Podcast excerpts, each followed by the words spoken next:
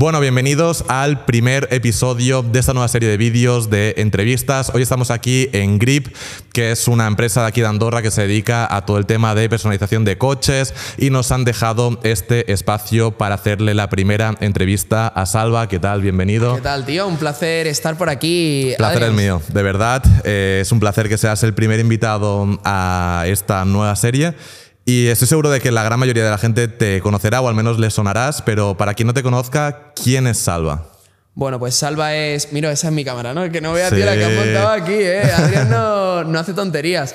Pues bueno, Salva es un chico de Málaga que desde que tenía 14, 15 años pues eh, estaba haciendo cosas y que si comprando y vendiendo muebles en Jabo, que si tal. Hostia, y Jabo. descubrió un día YouTube, una maravillosa plataforma en la que estaba Willy Rex, eh, Stacks, me acuerdo, y poquito más. eh, había un Richard Betacot, me acuerdo. Eran, eran gamers, era puro gaming. O sea, lo de YouTube no es como ahora que todo el mundo sube vídeos o que todo el mundo tal. En YouTube había vídeos de gatos, eh, gameplays y. O sea, el Rubius ni siquiera había llegado, estaba... El Rubius no se estaba pegando todavía ahí. Estaba al caer, ¿no? Estaba- seguramente estaría haciendo contenido, pero yo no lo, no lo consumía.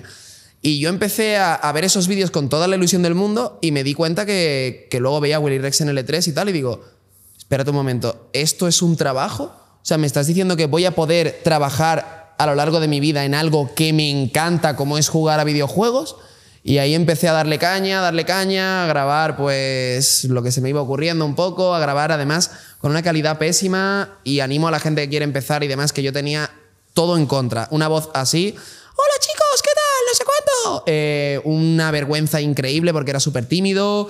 La pantalla la grababa con un HTC Wildfire S, que es un móvil, yo que sé, una cosa así, grabando la pantalla, pero bueno... o sea, tú la- grabas la pantalla con el móvil, ¿no? con Del el móvil. grabando la pantalla. Claro, claro, claro. Y estuve dándole caña al contenido, empezamos varios amigos, algunos lo dejaron, yo estaba enamorado de YouTube y además solo recibía insultos en los vídeos. O sea, yo subía un vídeo solo me insultaba gente. Hmm. Nadie me apoyaba porque era normal, o sea, era una mierda el vídeo. Pero yo era tan feliz que seguía, seguía, seguía. Algo dentro de mí sabía que lo, que lo iba a conseguir.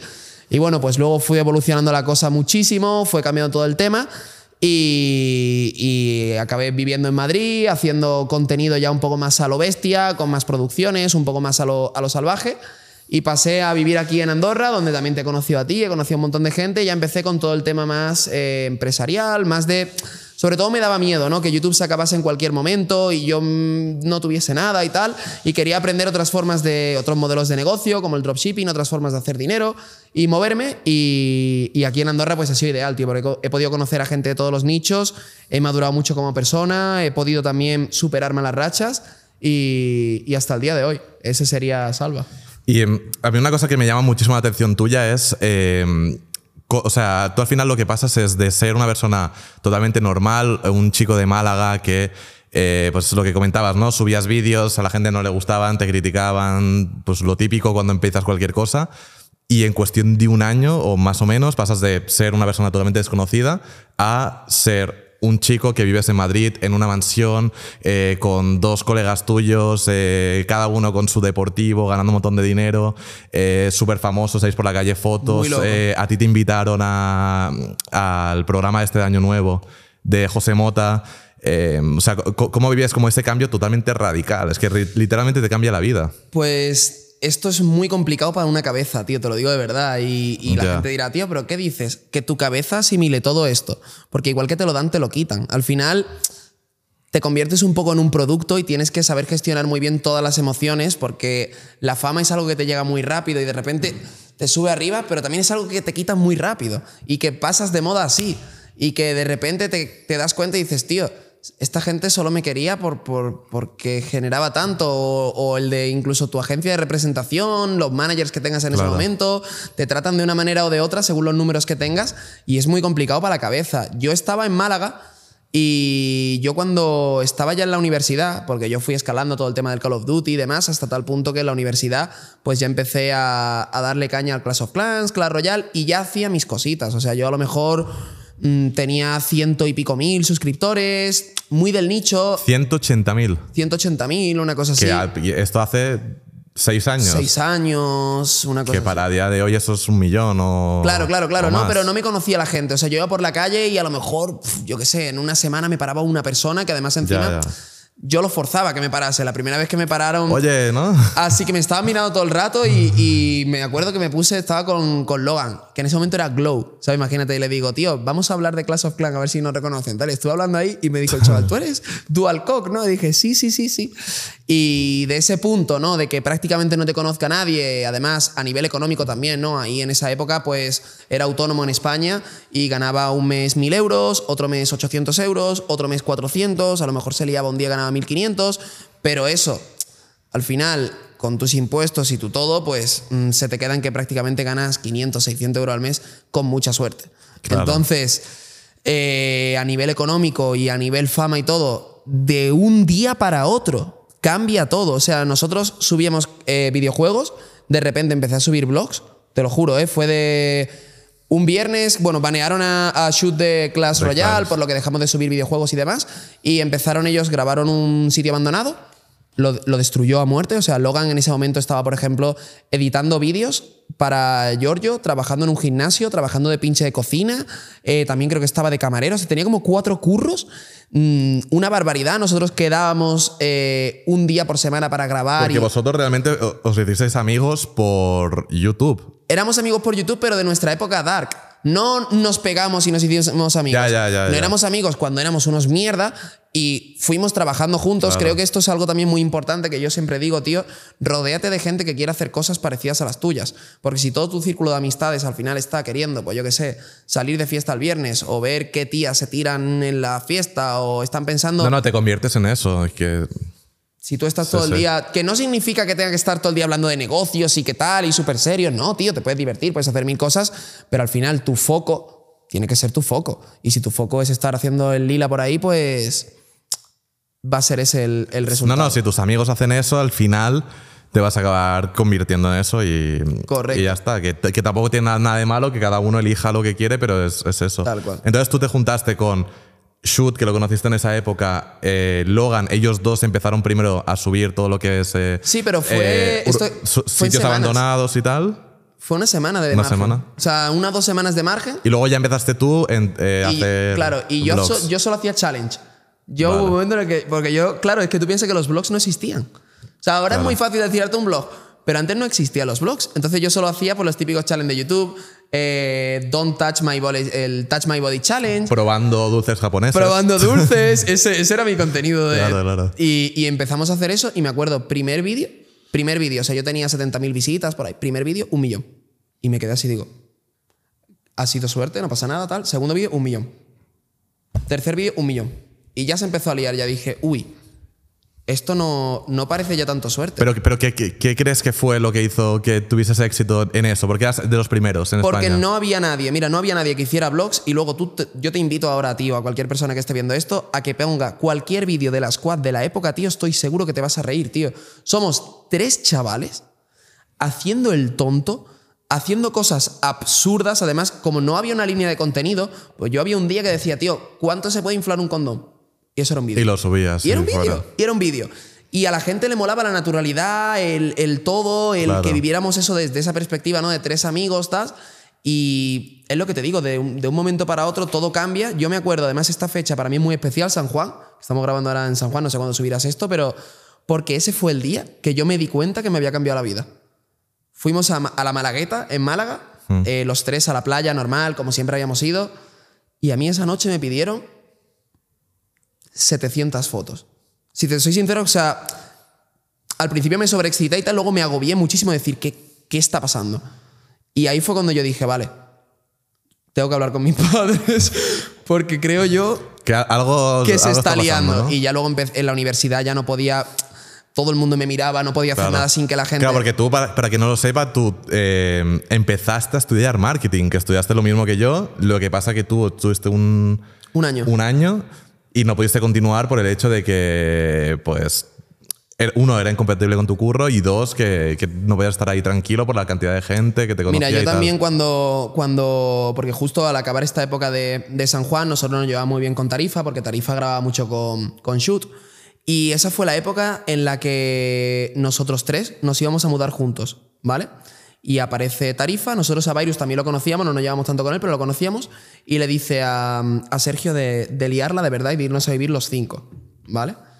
También, que es una cosa que no te he comentado a nivel económico, yo en ese momento era muy famoso, pero muy pobre, ¿vale? Porque no había ganado absolutamente nada. La monetización de YouTube, justo cuando nosotros nos mega ultra pegamos, fue el problema este que hubo de YouTube, no quiero decir ciertas palabras para que no te jodan a ti la, tuya, ¿no? Pero problema que hubo YouTube con grupos eh, terroristas que subían contenido a la plataforma en esa época. O sea, yo me acuerdo que hubo una época como que hubo un problema con YouTube y como que toda la monetización bajó porque muchas marcas como que... Se retiraron de YouTube, casi todas. Yo viví ese problema en primera mano. Bueno, ha, ha, pasado varias veces, ¿no? Eso realmente... Pero nunca tan heavy. Nunca tan o sea, yo te hablo de vídeos de un millón y medio de visitas y monetizar cuatro dólares. Buah. Ni un short a día de hoy. Es que por eso te digo, o sea, yo tenía vídeos, o sea, yo estaba súper pegado, pero claro, no trabajaba con marcas porque no era tan habitual en ese momento y me acababa de pegar en un formato nuevo, que eran los blogs. Claro.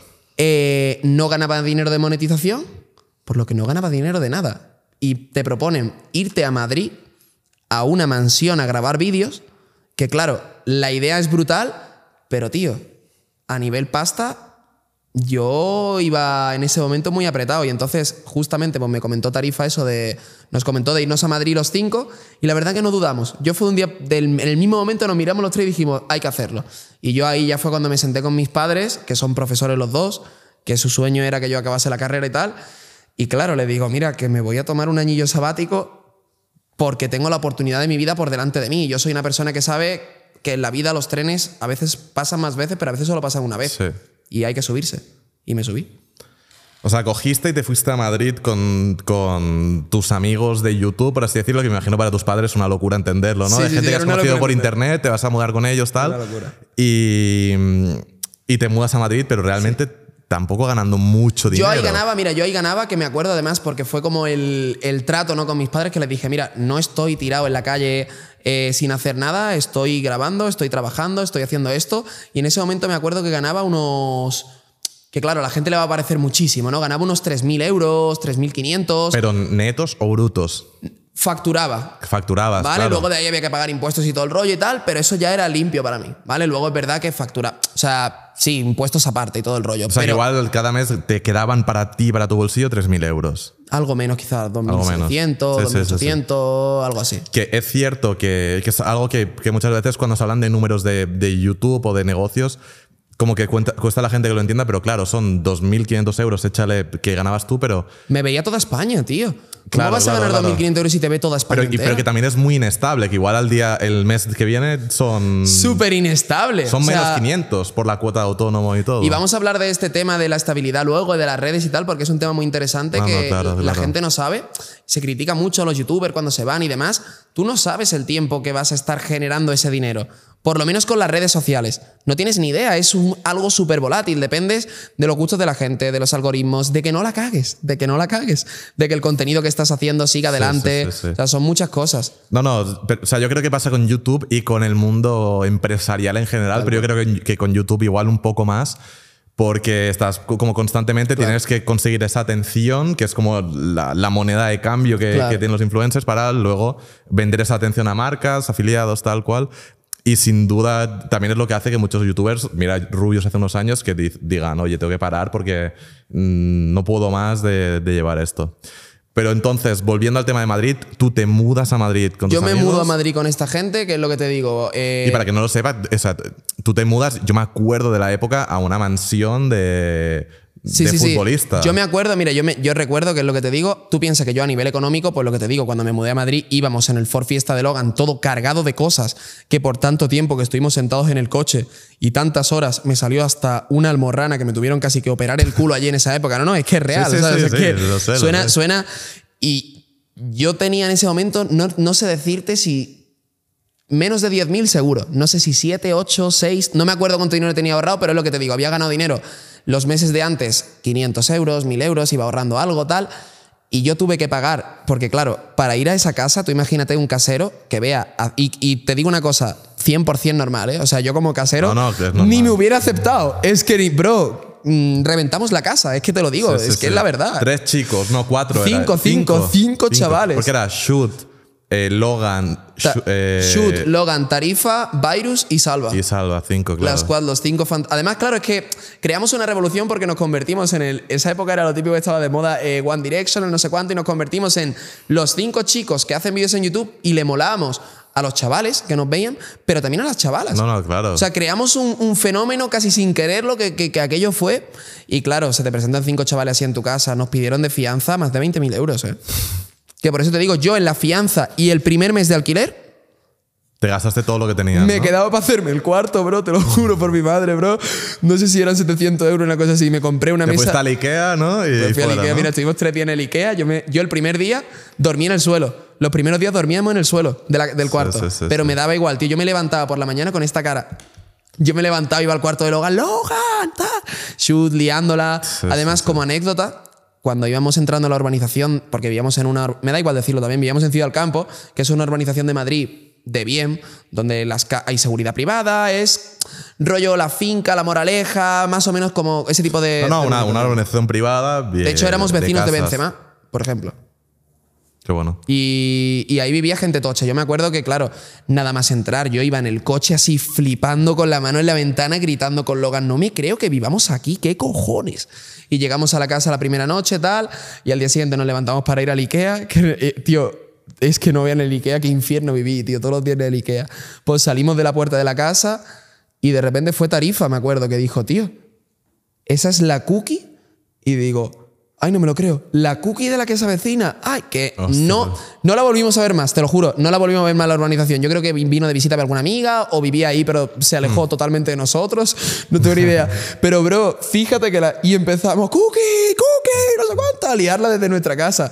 Y claro, la gente vive en estas urbanizaciones para estar gente seria, ¿no? Y luego me hacía gracia porque nosotros nos quejábamos de la gente que venía tal y el primer día, pum, en el pecho del tiro nos vimos a la Cookie flip, pero me acuerdo además es que estuvimos como 15 minutos gritando, bro. Cookie, Amador, no sé cuánto, tal. Que de la chavala, bueno, la, la chavala, la señora La estaría hasta, claro. hasta, hasta, hasta las narices. Y entonces eh, llegáis a Madrid, os juntáis los cinco y ya todo empieza a ir bien, ¿no? Eh, Mira. vídeos, todo va creciendo. Ahí fue cuando nos empezaron a contactar managers y agencias de representación y demás. Y ahí ya empezó un poco a cambiar el, el asunto. Porque yo me acuerdo, por ejemplo, mira, de alquiler, creo que te lo puedo decir, eh, pagábamos 3.700 euros, si no me Por equivoco. una casa en Madrid. Sí, sí, sí. sí. La inflación está haciendo ya daño. la inflación está haciendo daño. ¿eh? La primera sí, la segunda ya pagábamos fuerte. La segunda la pagábamos si eran 10.000 euros. 10.000 ya, ya euros. cambió el tema, cambió No, el tema. claro. Pero la primera, la verdad, que la encontramos económica, bien tal, y pagábamos 3.600 euros. Y ya ese alquiler repartido entre cinco, a mí, entre eso, comida y la, la cuota de autónomos y tal, yo iba hasta. Yo te lo juro, yo iba. Iba justo, Iba ¿no? justísimo. Y me acuerdo que estábamos muy rayados, eh, buscando un patrocinador para la casa, tal, por favor. Y solo queríamos que nos pagase el alquiler. Y, bro, el patrocinador pagó cinco veces el alquiler. ¿Cuál- eh, ¿Quién era? No, eso ya no. No se puede saber. No. Vale, vale, O sea, vale. se puede saber, pero yo no me. Tampoco no, quiero no, no, decir sí. cifras, contratos. Igual, da no por mí, eh, que yo te lo diría, pero por si hay contratos de por medio todo Sí, el rollo. sí, sí, sí. Pero, pero sí, la verdad. Claro, que- pero a, mí lo que me parece increíble es como, tío, pasas de estar en casa de tus padres, que yo los conozco a tus padres, a, a tu hermano, y pasas a vivir ahí en Madrid, que no simplemente vivir en una mansión, tal, pero como que, que ves de, oye, pues gano 3.000 euros. Eh, 4.000, 5.000, 6.000, 7.000, 8.000, 10.000 euros al mes, incluso eh, probablemente más. No sé si en el futuro si se podrá hablar más de cifras, pero pasas de, de todo eso, luego un montón de marcas contactándote, Muy loco. eh, fotos, eh, Muy chicas, eh, Muy loco. todas las redes sociales, o sea, ¿cómo, cómo se vive eso? Yo, yo creo que es algo que obviamente a todo el mundo, y más con esa edad que tenías 18 años o menos. 18 justo. 18. A todo el mundo como que le haría ilusión vivir eso porque es como convertirte en una superestrella que debe ser increíble, pero también debe tener esas partes complicadas de liarte y de, oye, pues obviamente vas a cometer errores con 18 años, pero como decir, voy a intentar cometer los mínimos posibles dentro de, de lo posible. Pues sí, tío, yo es que lo que te puedo decir es que justo como lo has contado tú, tío, fue un cambio de vida sin sentido alguno de un día para otro en cuanto vivimos en Madrid, yo iba apretado los primeros días de la casa, porque es que a los 15 días ya estaban todas las marcas queriendo contactar, teníamos manager, teníamos no sé qué, lo que tú dices, pues de repente, que yo he venido aquí a contártelo todo sin pelos en la lengua, empezamos a ganar, bueno, yo te hablo de mi caso, empecé a ganar que si 5, que si 10, que si 15, que si 20, que si 30, que si tal, y ya es verdad que se empezó a, liar el asunto, y sobre todo a nivel social, tío, porque tú piensas que yo soy un chaval, ya no, ya, joder, al final te curtes y Claro, claro. cambias, ¿no? Pero yo era un chaval muy parado, tío, muy, muy tímido, muy tal.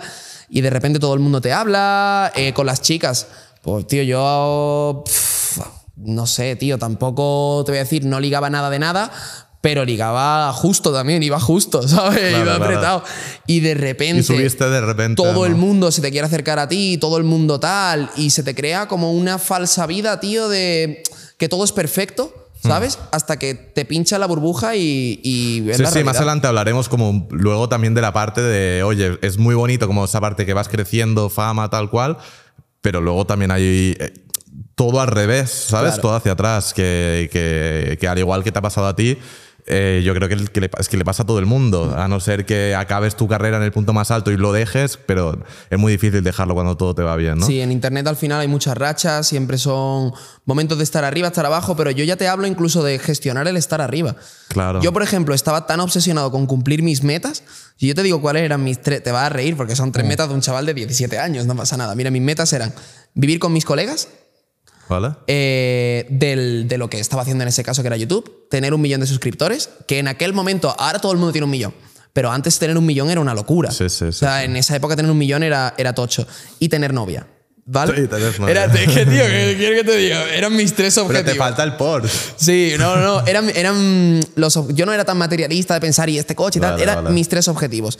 Y yo de repente me veo viviendo en Madrid, ¿vale? Viviendo con mis colegas, Hmm. teniendo novia, eh, teniendo un Porsche, teniendo un millón de suscriptores, ganando una locura. Ganaba más de lo que yo me había imaginado que podría llegar a ganar nunca. Y de esto que me, te sientas tranquilamente delante del ordenador, y rompes a llorar porque no eres feliz. Y tú te, y tú te preguntas, ¿cómo, ¿cómo no puedo ser feliz si tengo todo lo que siempre he querido? Porque Ya. también es importante disfrutar el proceso, pararte, valorar las cosas buenas, tío. Hay mucha gente que se ahoga en su propio éxito. Le va tan bien que solo quiere que le vaya bien y, so- tío, párate también, disfruta, mm, líate un poco, que no pasa nada.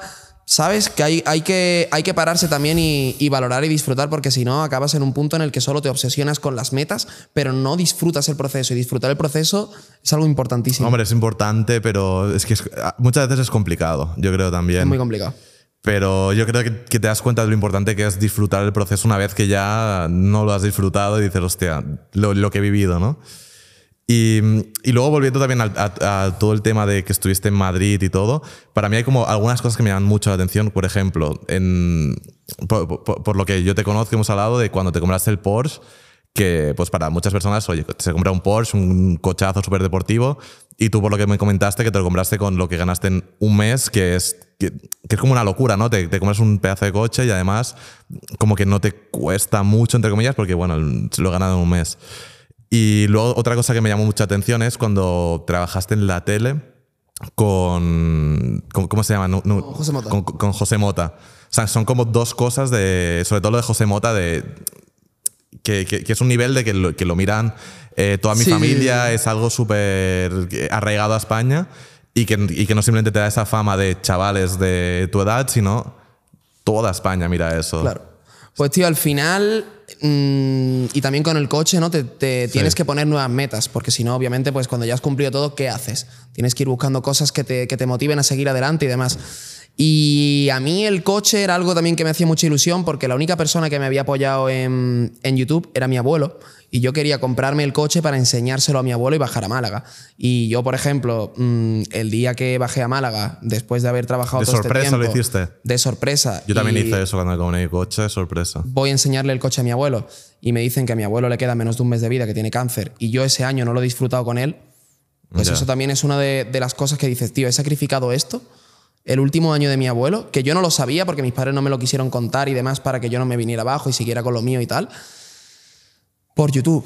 ¿Sabes? Por eso digo también lo de disfrutar el proceso, lo de mm, pararte día a día a valorar lo que tienes, porque al final para estar donde estás y para haber conseguido lo que, lo que has conseguido, has sacrificado muchas cosas por el camino y, y hay que hacer que esas cosas al final merezcan la pena. Claro. Eso es referente al coche y sí, pues claro que es una locura. Eh, Me acuerdo que ahí estaba en mi, en mi all time high de facturación, o sea, ahí era una locura, ganaba muchísima pasta y sí, la verdad, gané pasta un mes y dije, ¿cuánto he ganado?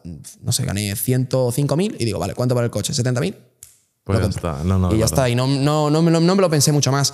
Y claro, también, que ya hablaremos más adelante, en esa época la gestión económica que yo tenía era una porquería, tanto a nivel fiscal como a nivel gastos y tal, Sí, sí, sí, mm, sin sentido. Creo que es, eh, es un tema interesante también porque no es lo mismo ganar mucha pasta con 25 que tengo yo a día de hoy que con 18 que es que pero, pero, pero es que es porque está mal hecho el sistema porque no hay educación financiera. no sabes cómo, cómo, cómo van los impuestos, no sabes qué es el IVA, el IRPF, el impuesto de sociedades. Te puede sonar, puedes más o menos entenderlo, pero no sabes. Y luego también lo que pasa en España, que es una realidad, que hay muchos gestores que no saben. Yo he tenido varios gestores y, y no saben, o, o yo, yo he tenido gestores que me han aconsejado cosas que con el tiempo te das cuenta que no que están bien. mal. Es que a mí me ha pasado eso. Yo, mi, mi principal problema fue que el gestor que me llevaba también no tenía ni puñetera idea de gestionar mm, de gestionar mis ingresos y mi, y mi, y mi estructura ¿no? a nivel fiscal. También el tema vuestro de los youtubers es que es como. Es algo muy nuevo. Es muy nuevo, porque al final os meten como eh, deportistas, ¿no? Como actores, cuando realmente el negocio no es exactamente el mismo, porque no te está pagando una empresa porque hagas algo, sino que es como, oye, tú tienes tus. Oye, obviamente te paga YouTube, te pagan, pero marcas, afiliados, puedes montar tu, tu marca, como ha hecho Shoot de, de ropa y tal. Eh, En España es está muy, muy mal a nivel fiscal o se sientan con la gente que hace contenido digital y llegan a, a- Bueno, y no solo con la gente que hace contenido digital, en general se sientan con la gente que quiere emprender y hacer cosas. Sí, pero emprender online, porque to- todo lo No, que no, es claro, físico, emprender online. Yo te hablo ya de, de online. Yo te puedo decir las cosas que hago en, el, en internet, pero tío, mm, no tengo ni puñetera idea de sector físico. Lo máximo que he hecho en mi vida a nivel físico fue montar una barbería, Una no me ha ido ni bien. sí, sí. ¿Sabes? Es que no, no te puedo tampoco asesorar ahí. También es más fácil, por ejemplo, si tienes una barbería, declarar un poco lo que quieres. La verdad, la verdad. En, Sí, sí. Si tú trabajas online y a ti te pagan empresas con factura, tú tienes que hacer factura a esas empresas, que sí, que puedes tener una estructura fiscal fuera, que tal, que no sé qué, pero en esa época, pues obviamente mm, te haces autónomo y punto, y pagas el 50%, y eso no está bien. Y yo creo que cualquier persona que esté escuchando este podcast o esta charla, ¿tú crees que es razonable que a ti el día de mañana te vaya bien o que a tus hijos les vaya bien? a tus amigos, a la persona que sea, y tengan que pagar el 50% de lo que ganan. Y ya no es solo eso, cuando tú empiezas a generar mucho dinero y, y tienes que pagar un 50%, pues obviamente generas gastos asociados, generas al final que tu nivel de vida aumente porque tienes que codearte también con gente distinta, tienes que empezar a hacer ciertas cosas para seguir avanzando y, y acabas gastando más dinero. Y es una realidad, es una realidad que, que no... No, no, claro, pero, pero también el hecho de, oye, pues por ejemplo, que decías antes, cuando me compré el coche ganaba eh, ciento y pico mil al, al mes. Pero claro, para ganar esos ciento y pico mil, también hay que tener en cuenta que eh, también estás creando puestos de trabajo. Tienes eh, un cámara o varios. cámara, Exacto, manager. eh, manager. Hay, hay- hay- hay- hay- hay varios gastos también derivados de todo esto y luego también hay una inversión que aunque parece que no, pues al final vuestra casa realmente era como Mira, alquilar un plateo de, de es que esto es un tema que no quiero tampoco entrar en, en todo el tema de, de España y de Hacienda y demás porque me da mucha rabia, porque es rabia, pero mira, para que tú te hagas una idea, nuestra casa era un plato, porque todos los vídeos se grababan en la casa. Claro. ¿Vale? ¿Tú puedes creer que Hacienda en mis gastos me eche para atrás eh, el alquiler de mi casa cuando yo estoy grabando en mi casa o me eche para atrás mi cámara o mi ordenador o el vestuario que utilizo para grabar y me digan que no es de mi actividad? Y ponte tú luego a rebatir con Hacienda, que ese es el problema, que encima, si estás en España y estás pagando un 50%, encima te están tocando los huevos cada día. Es que no tiene sentido. Al menos en mi caso, tío, yo cuando me, me fui de, de España a vivir a Andorra, que ya fue hace tres años, que era una locura, hace tres años ya, eh, no fue tanto por un tema fiscal, fue más bien por un tema de decir, mira, yo he, he acabado mi universidad, ahora me planteo, yo me quería independizar, me daba igual Barcelona, Madrid, estoy mirando un Sí, poco varias eh, partes de España y al final decidí Andorra, pero no tanto por los impuestos, que obviamente es un tema que, te, que, que a día de hoy es importante para mí y en su día también lo era, pero era más un tema de, de la lentitud de todo. Yo me acuerdo que necesitaba una cosa que se llama el CIF intracomunitario, que es como un, un número, para decirlo de forma simple, para poder comprar cosas en el extranjero. Y ese número me tardaron en dármelo como meses y meses y meses y meses y meses. Y al final me acuerdo de decirle a mi gestor, Pedro, se llamaba, oye Pedro, al final... a la mierda, al Pedro. Al final, eh, no lo pidas porque me voy a ir. Y ya está. Y al final decidí irme pero no tanto por un tema fiscal, que obviamente es importante y a día de hoy es algo que valoro y es importante, porque te, te, permite, oye, en vez de tener que trabajar X años para poder acabar o jubilarte, pues trabajar menos, pero también por eso, por la facilidad de poder trabajar. Y, y luego hay temas, eh, es eso, vi hace poco, no sé si era Cristinini, una streamer de estas, que decía que, que, se había comprado una cámara y que le habían dicho que, que no... Yo mismo me compré mi que, cámara, el ordenador, no. el vestuario, que no es... Y es streamer, ¿sabes? O sea, entonces una streamer con, con qué, con qué En? España, ¿sabes lo que pasa? Que en España coche de empresa es una furgoneta, eh, Claro. no te salgas de tus tres cosas que tienes que, que te puedes de grabar, tus dos comidas que te puedes de grabar. Si te sales de ahí, te van a decir que no, porque no entienden tu trabajo. Claro. Y el resumen de esto, para, para no seguir eh, avanzando Sí, en, sí, en- sí. en este camino, es que España es una pena, tío, porque es un país maravilloso, con gente que tiene un potencial impresionante, pero impresionante, con grandísimos comunicadores también, con gente que es buena en todos los ámbitos de su curro y es una pena, tío, que esté tan mal gestionada, tío. Es una pena que y lleve tanto tiempo así y ojalá cambie algún día porque el potencial que tiene España y más cuando viajas y te vas a otros países y ves gente que hay fuera y demás, a nivel geográfico, a nivel clima, a nivel gente, a nivel posición, es que es perfecto, tío. Es que es increíble, es que la gente, lo abierta que es en España, cómo te cuentan las cosas también, cómo son con otras personas, eso solo ocurre en España. Sí, pero, o sea, ah, yo realmente creo que, que si España en algún momento hace algún cambio y vuelve a traer como todo este talento que, hay, que ha ido perdiendo estos años, lo, lo- lo volvería a, Sí, a- claro, a traer sin duda, claro. pero también hay que entender que, que es algo que, que- que no, que no se entiende, pero los negocios es una guerra, por así decirlo, y todos competimos con todos.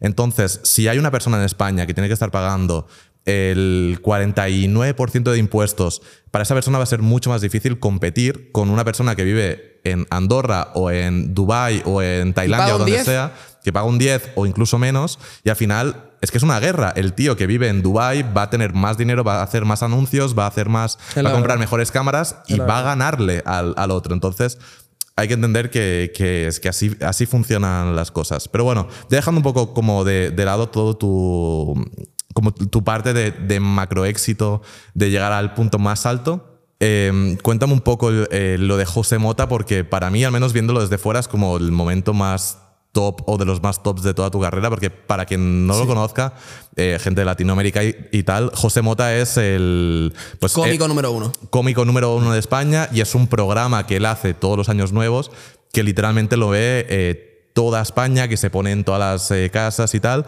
y es una persona pues muy, muy, muy famosa en España y tú lo que hiciste fue como en, eh, bueno, pues básicamente aparecer, no como, sino literalmente aparecer en el programa. Entonces, ¿cómo, cómo te llega esto? Me llega porque es lo que te he dicho al principio, soy un chaval inquieto que le gusta hacer cosas, no estaba solo contento con YouTube y me empecé a interesar mucho por todo el tema de la interpretación, del acting, conocí a una persona que se llama Max Mariejes también, que es un gran actor.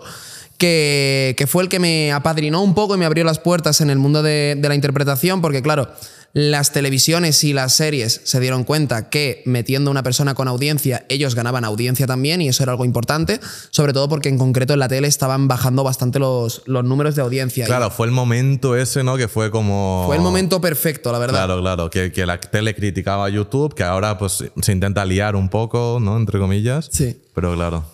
Y ahí, pues, vuelvo, vuelta a lo mismo. Yo veía a José Mota con mi abuelo de pequeño y uno de los sueños que tenía en mi vida era trabajar con José Mota. Y Max, eh, bueno, hablándolo con Max un poco, porque rodamos una serie en Chernóbil, que fue la primera serie que hicimos con, con A3 Media Player y fue muy bien de resultados y demás. Y ahí hablando con Max, pues me acuerdo que, claro, que Max era también nuestro formador, porque nosotros al final no habíamos actuado nunca y era un poco el que nos iba dando pautas y demás. Y le comenté la idea, ¿no? De, de currar con José, que me encantaría, que tal, que no sé qué. Y me dijo, tío, yo salgo en el especial Nochevieja porque no vienes un día, lo conoces, tal. Y fui un día, hablé con él, lo conocí. eh, también te digo que es una de las mejores personas que he conocido en mi vida, tío. Un tío increíble. Recto. Sí, aparte tú piensas que, tío, pues yo venía de grabar en YouTube, de mm, grabar con mis colegas y de repente te pones en un sitio, había hecho series pero no eran un nivel de producción masivo y de repente te apareces en un sitio que hay mm, 70 cámaras, no sé cuántos de sonido tal, y como digas mal tu frase, hay que repetir todo, hostia. Y ya no solo tu frase, cómo reaccionas a lo que él habla, lo más importante al actuar es reaccionar. Aprender a reaccionar y hablar. Tienes que, claro, tú llevas tu guion, pero al mismo tiempo tienes que sentirte totalmente libre en, la situación y en, el, y en el momento en el que estás grabando para que no quede forzado. Y me propuso de, grabar con José, salió genial todo y luego después de eso ya, pues empecé a currar con él en, el programa de, de Hoy No Mañana, que empecé a salir en en más sketches, me siguieron llamando para más cosas, empezamos a rodar también más series, me empezaron a salir un montón de papeles. Era ese momento en mi vida en el que Ah, no, todo- que no te lo creías, ¿no? todo te salía bien, tío, todo me salía bien. O sea, no, no, no cuadraba. O sea, digo, tío, hace un mes me he propuesto empezar a darle caña a todo el tema de interpretación a- y estoy saliendo en series, estoy... Había, No, no, estoy en lo casi en lo más alto. no, No, no tenía sentido. Lo más, también me acuerdo, además me empezaron a pagar fuerte, que yo decía, tío, ¿esto es real? No, no en televisión española, pero me llegué- yo he llegado a cobrar por decir una frase en una serie y luego es verdad que subirlo a mis redes y tal, No, no, claro. 8 o 9 mil euros. ¿Qué dices tú? Pero No, no, que es una locura, que son tres meses de muchísima gente.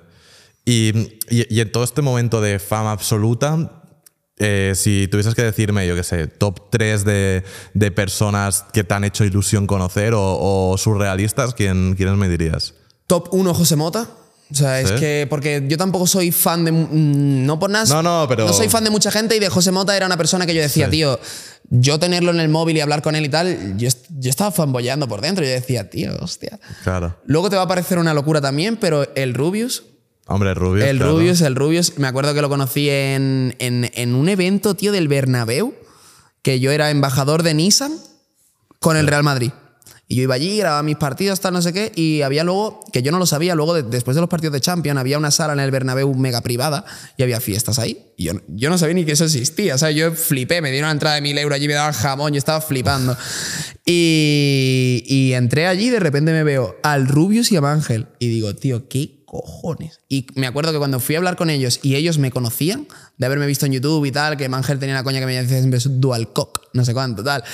Bro, a mí se me llenó el pecho de ilusión, porque al final yo por muchas cosas que hago ahora y tal, no he dejado de ser youtuber toda la vida y a mí siempre me va a hacer ilusión pues ver a los referentes, ¿no? Como puedes ver en Andorra, Claro, Willy, Stacks también, es un chaval que veía mucho, el Rubius, la verdad que... Y top 3, ¿Auron?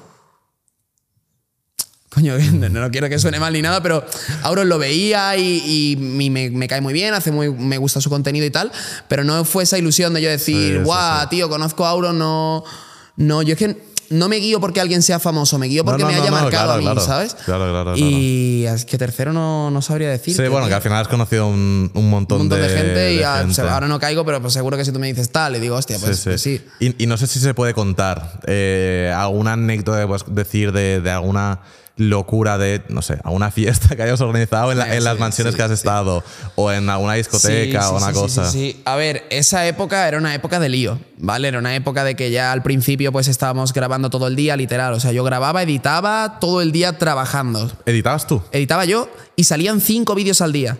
¿Cinco vídeos al día? Claro, subías? porque todas las squad no. Yo, sub- yo subía uno, pero yo salía en todo de todo el mundo. Mm, pero Gra- no editabas todos. No, editaba el mío. Ya te No, imaginas no, no. que yo era el editor de la No, squad. yo editaba el mío, pero claro, salías en cinco vídeos, tú acababas a las seis de la tarde, te ponías en tu mesa tu, tu, tu, editando tal a muerte, hasta que descubrimos que había personas que se dedicaban a editar, que podían hacerlo igual de bien que lo hacías tú. Es que en esa época los editores no, No existía existían. perfil, los youtubers no tenían editores, te editabas tú mismo y Claro, punto. claro, claro. Y, y claro, ya cuando empecé a tener editor, empecé a no subir tantos vídeos porque ya como que estábamos un poco más acomodados y demás, y empecé a disfrutar el camino también, la verdad, que yo en Madrid he disfrutado muchísimo. Y sí, sí, se liaba, algunos días se lió. En la casa hemos hecho de todo. Mira, te voy a contar una locura así rollo gamberrada, y luego te voy a contar una fiesta también loquilla. A ver. La gamberrada primero, ¿vale? Pues habitualmente la liábamos por la casa. Había cohetes, petardos, mm, de todo. Claro, esto lo comprabais para un vídeo ya lo, Com- lo se compraba ¿no? para el vídeo y luego se quedaba ahí. Al final nosotros éramos chavales y éramos muy troll. De hecho, mi objetivo, por ejemplo, en un vídeo de shoot era joderle el vídeo. O el objeti- y el objetivo de shoot en un vídeo mío era lo mismo. Claro. Era dar por culo, hacer bromas, no sé qué. Porque eso realmente no estaba guionizado. No, no, no estaba nada guionizado. Empezábamos, había que. Obviamente, a ver, si ibas a hacer una piscina de líquido no newtoniano, No, pues sí, eso sí. tenías que tener la piscina y el líquido no newtoniano, pero todo lo demás era random. Y claro, y encima jodiéndonos unos a otros, que esa era la mayor broma, joder al otro, tal. Mm. Y en esa época, pues teníamos de todo por, por casa. Y me acuerdo que vino Alpha Sniper. 97, ¿vale? Con el Lambo, tal, no sé qué. Bueno, ahí no sé si tenía el Lambo, creo que ahí no tenía ni el Lambo todavía. Vino con Pero el tenía Corvette. otro coche, Con el Corvette, antes. con el Corvette. Y, y trajo, porque claro, él ya sabía que en la casa pues teníamos cohetillos y tal. Y trajo una locura, tío, como un castillo de grande. Trajo unos cohetes, bro, que literalmente que no creo que sean ni legales. O sea, tío, una. una, una- esto no, de- no el palo. Planeé el cohete, El luego el palo ¿no? aparte. Claro, claro. Tiramos un cohete. Fuegos artificiales, ¿no? Sí, en la casa. Ah, pero ese fue sobre las 8 Pero dentro de la casa. Dentro, dentro. Nosotros teníamos un jardín grande y luego también importante, nuestra primera casa, en el centro de todo tenía un patio abierto que subía hasta arriba y no y vamos, Sí, sí, como un patio. que si medio, tuvi- ¿no? podría ser una lanzadera de cohetes perfectamente, ¿vale? Se convirtió en eso. Se convirtió en eso, Vale, efectivamente. Tiramos el primer cohete fuera, tal, y de repente, pues, obviamente vino la seguridad de la urbanización, que era como la policía de la urbanización. Por favor, parad ya, no sé qué. Y Tarifa, no sé por qué, dijo que era la comunión de no sé quién. Es que me acuerdo perfectamente. Digo, no, chavales, la comunión de mi prima, una cosa de esa. Coló. No me preguntes por qué ni nada, pero coló. Eh, y luego ya por la noche, tal, se empezaron a plantear cosas.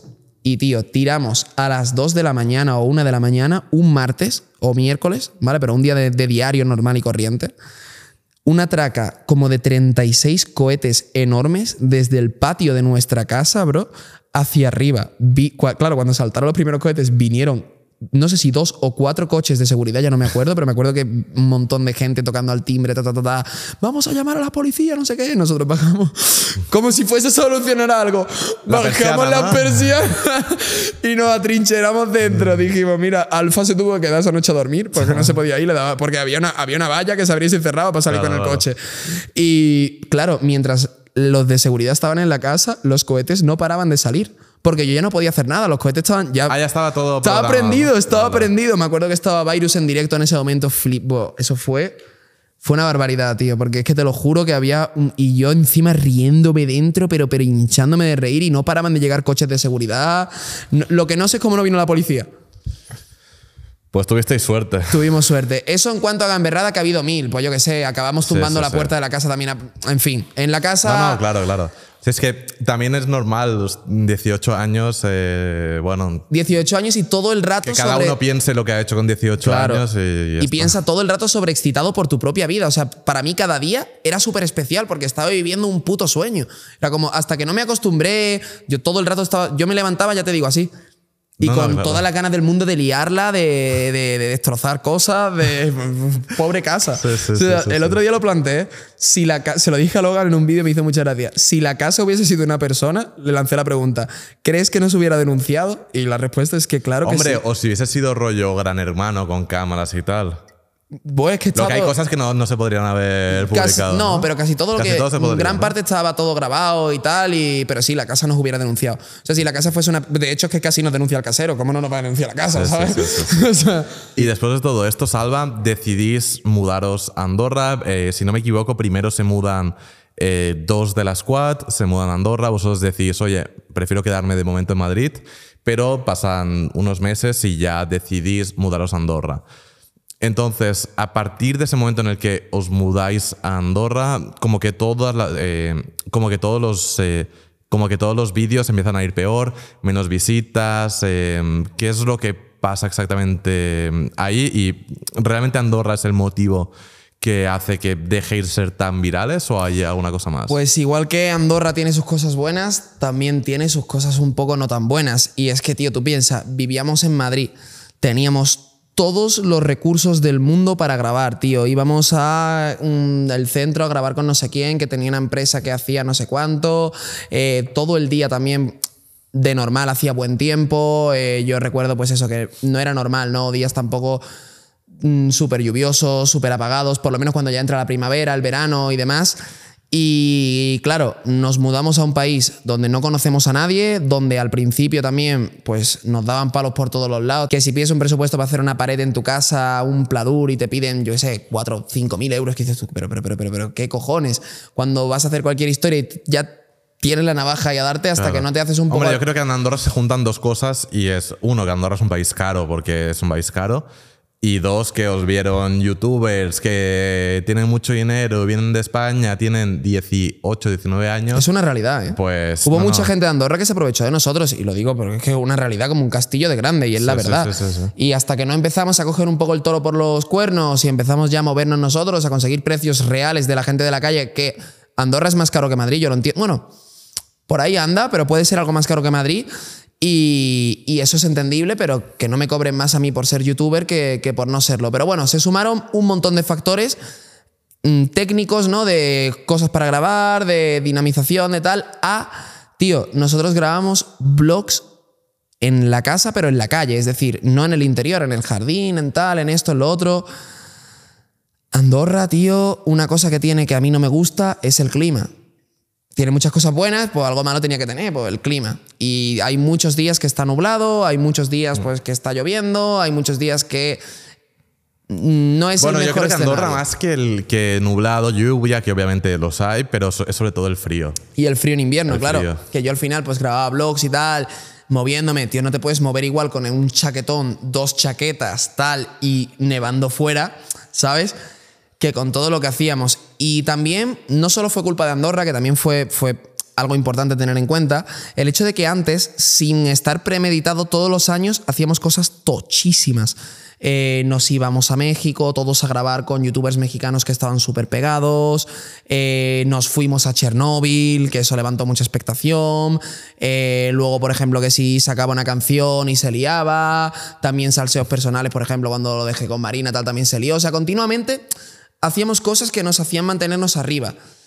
Pero no estaban pensadas ni planificadas, simplemente iban Era ocurriendo. vuestra vida y ya está. Claro, y al mudarnos a Andorra, como nos alejamos mucho también, pues de estar haciendo actividades todo el día, de hacer más viajes, más lo otro, como que entramos en una espiral también de decir, bueno, también quizás haya que calmarse un poco, estábamos también un poco saturados de hacer el mismo contenido, piensa que ya veníamos de haber estado dos años y pico haciendo exactamente lo mismo, y cuando vinimos a Andorra, pues queríamos probar a hacer otras cosas y demás y no se podía tampoco, no salía de nosotros, entonces fue un cúmulo de el clima en Andorra, los recursos que teníamos aquí y que también pues estábamos empezando ya a estar quemados de hacer siempre lo mismo y demás. Y ahí es cuando quizás yo pienso que deberíamos haber dado otro salto más e intentar liarla. No, claro, y también os hacíais más mayores, no es lo mismo como esa ilusión de, de 0 a 100, de oye, soy un tío normal, estoy en Madrid, de mansión tal, ya estoy como en otro punto de, oye, me voy a Andorra, quiero optimizar mis impuestos, quiero, eh, ya no, esto no es un juego, ¿no? Claro. Eh, quiero construir mi futuro y como que igual, como que eso hace que pierda un poco la magia todo porque ya literalmente es un trabajo y, y Es que fue eso lo que pasó, tío. Empezamos a hacer cosas fuera de, de YouTube. Yo me acuerdo que empecé con el tema también del dropshipping, le di caña al Forex también, que estuve ahí dándole bastante duro. Y perdí el foco de mi actividad principal, que era YouTube, que eso es una cosa que nunca recomiendo a la gente, que es cuando tú tienes una actividad principal, que es lo que te da realmente tu mayor fuente Sí, de ingresos sí, sí. y que es algo escalable y demás, está muy bien que te vayas buscando un respaldo, pero no hagas cosas que te quiten ese foco.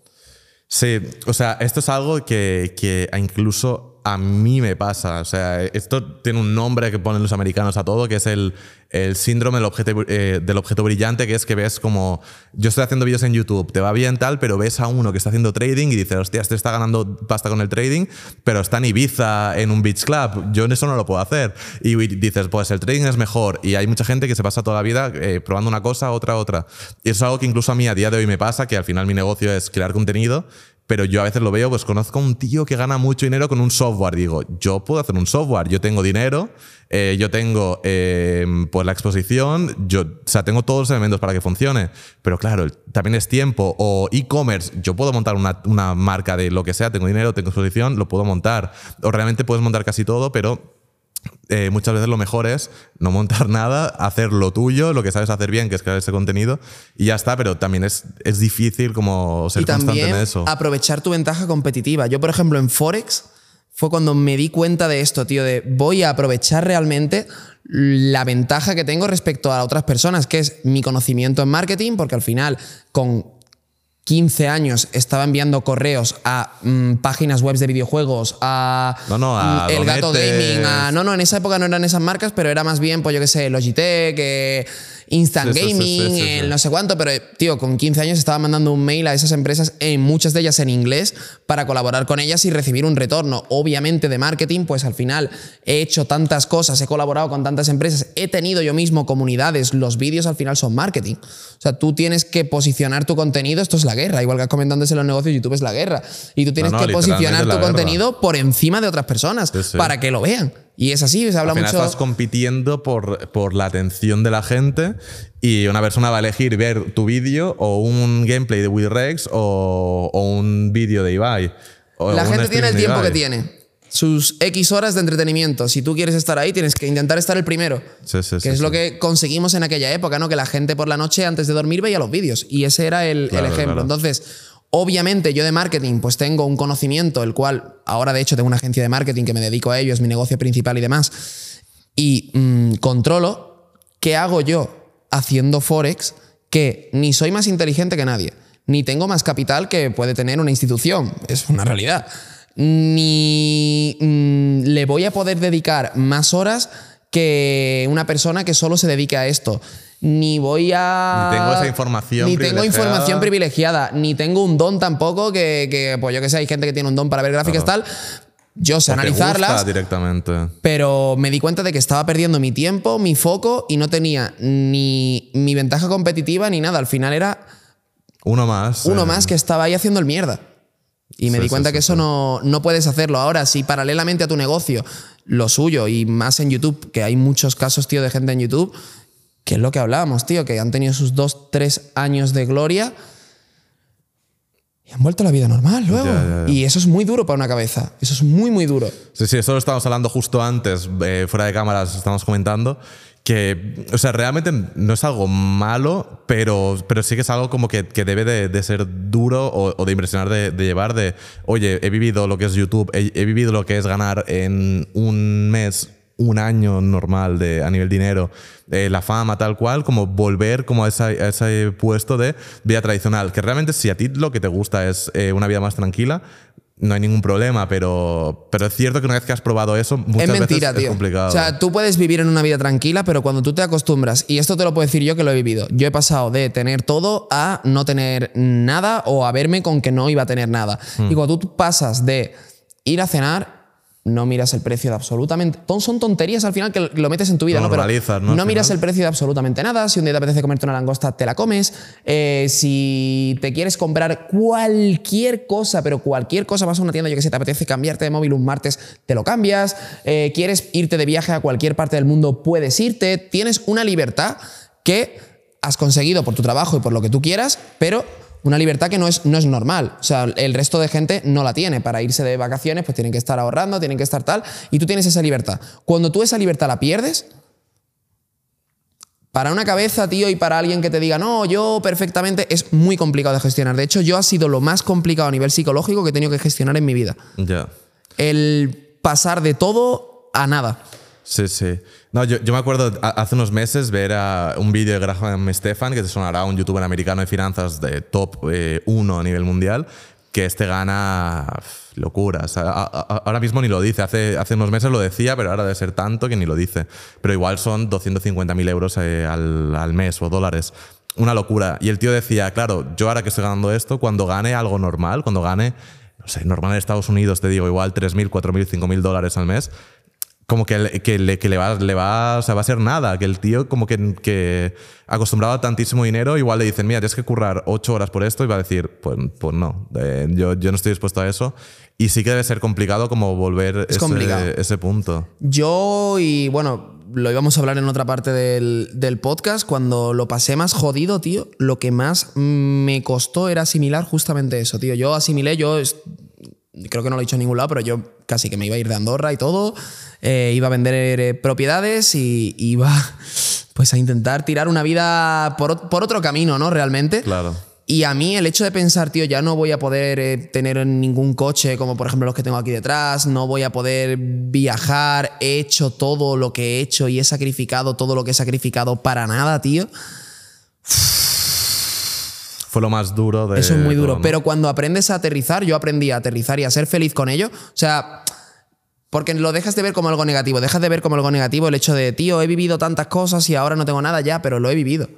O sea, me lo he pasado muy bien, Ya. he aprendido muchísimo, mm, he madurado muchísimo estos años y si tengo que volver a una vida normal, pues al final más allá de, de las cosas son materiales, tío. Yo soy igual de feliz con este coche que con otro coche. Al final lo que quieres es que te lleve al sitio.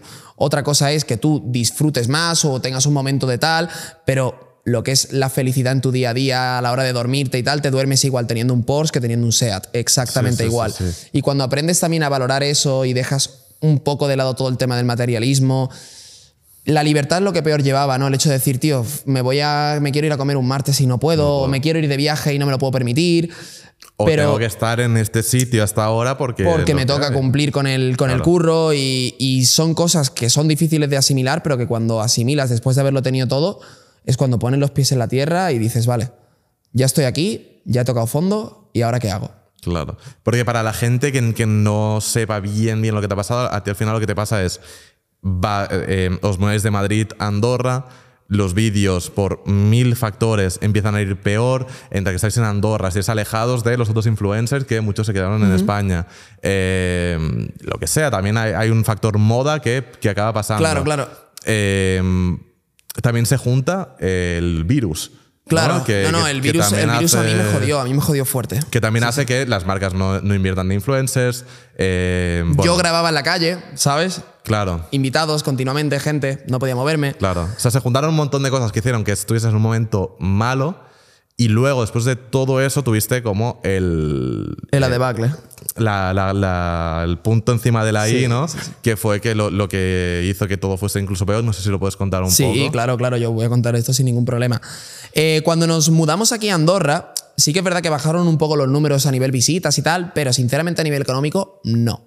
No bajó la cosa mucho, prácticamente. aunque, aunque baje. Y encima subió, porque claro, bajó, te hablo, a lo mejor ganábamos un 20% menos de lo que ganaba cuando estaba en Madrid, pero eh, pagaba un 40%, 40% menos de impuestos también. Entonces, pues obviamente al final salía ganando.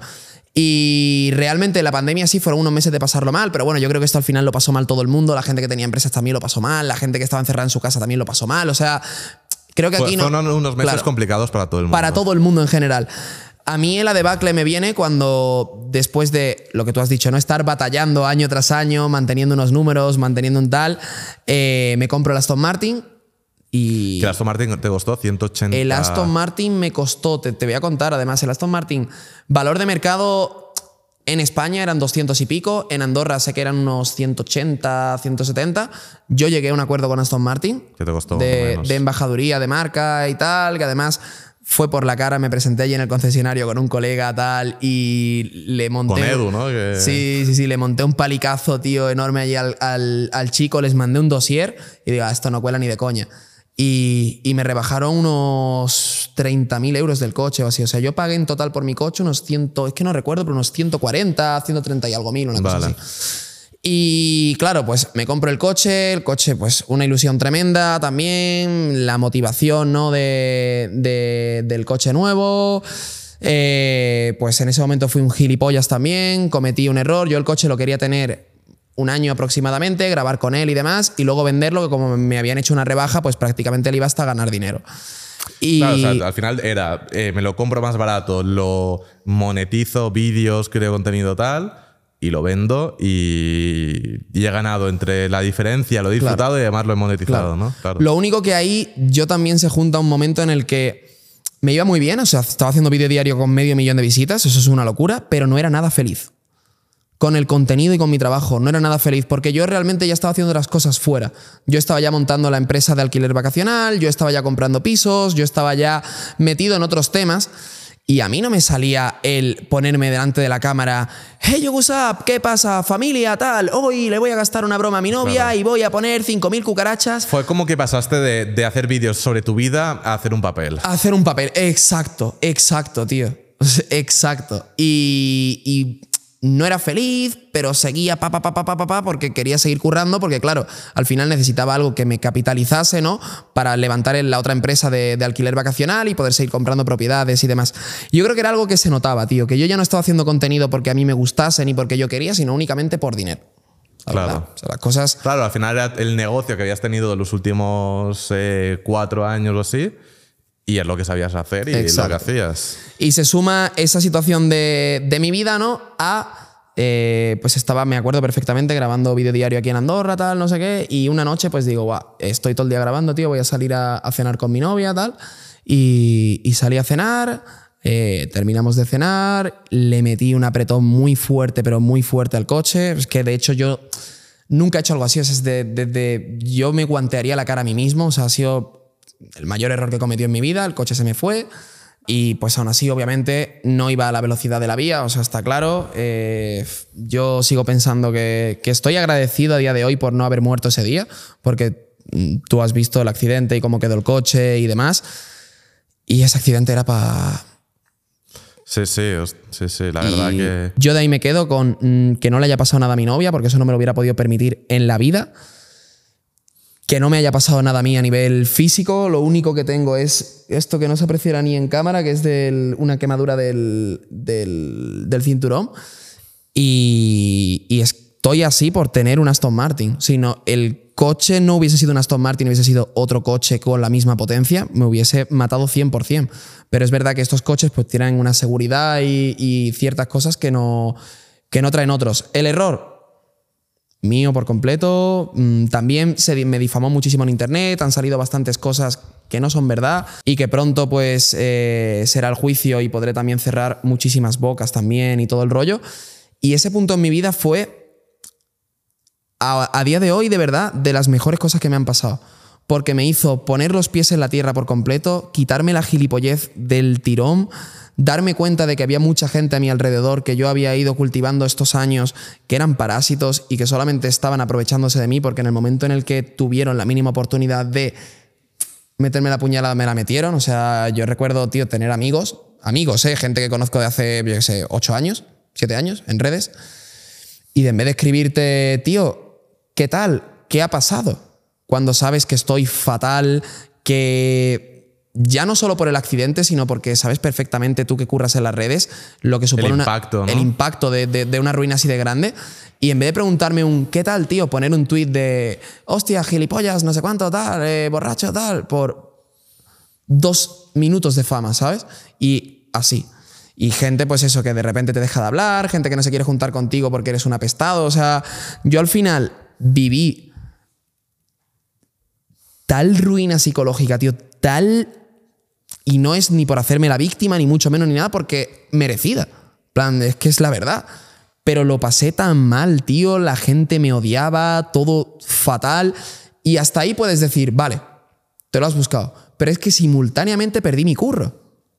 O sea, Claro. yo la noticia la filtraron, la filtró, pues bueno, no sé quién lo filtró, pero lo filtró alguien de Andorra, ¿vale? Que saltó en la prensa de Andorra y luego Claro, ya yo, fue para. yo- yo me acuerdo de, de este momento de, de estar en casa de un buen amigo que tenemos en común y que me lo dijo como, oye, ha pasado esto, tal, te digo a ti porque conoces a Salva desde hace tiempo.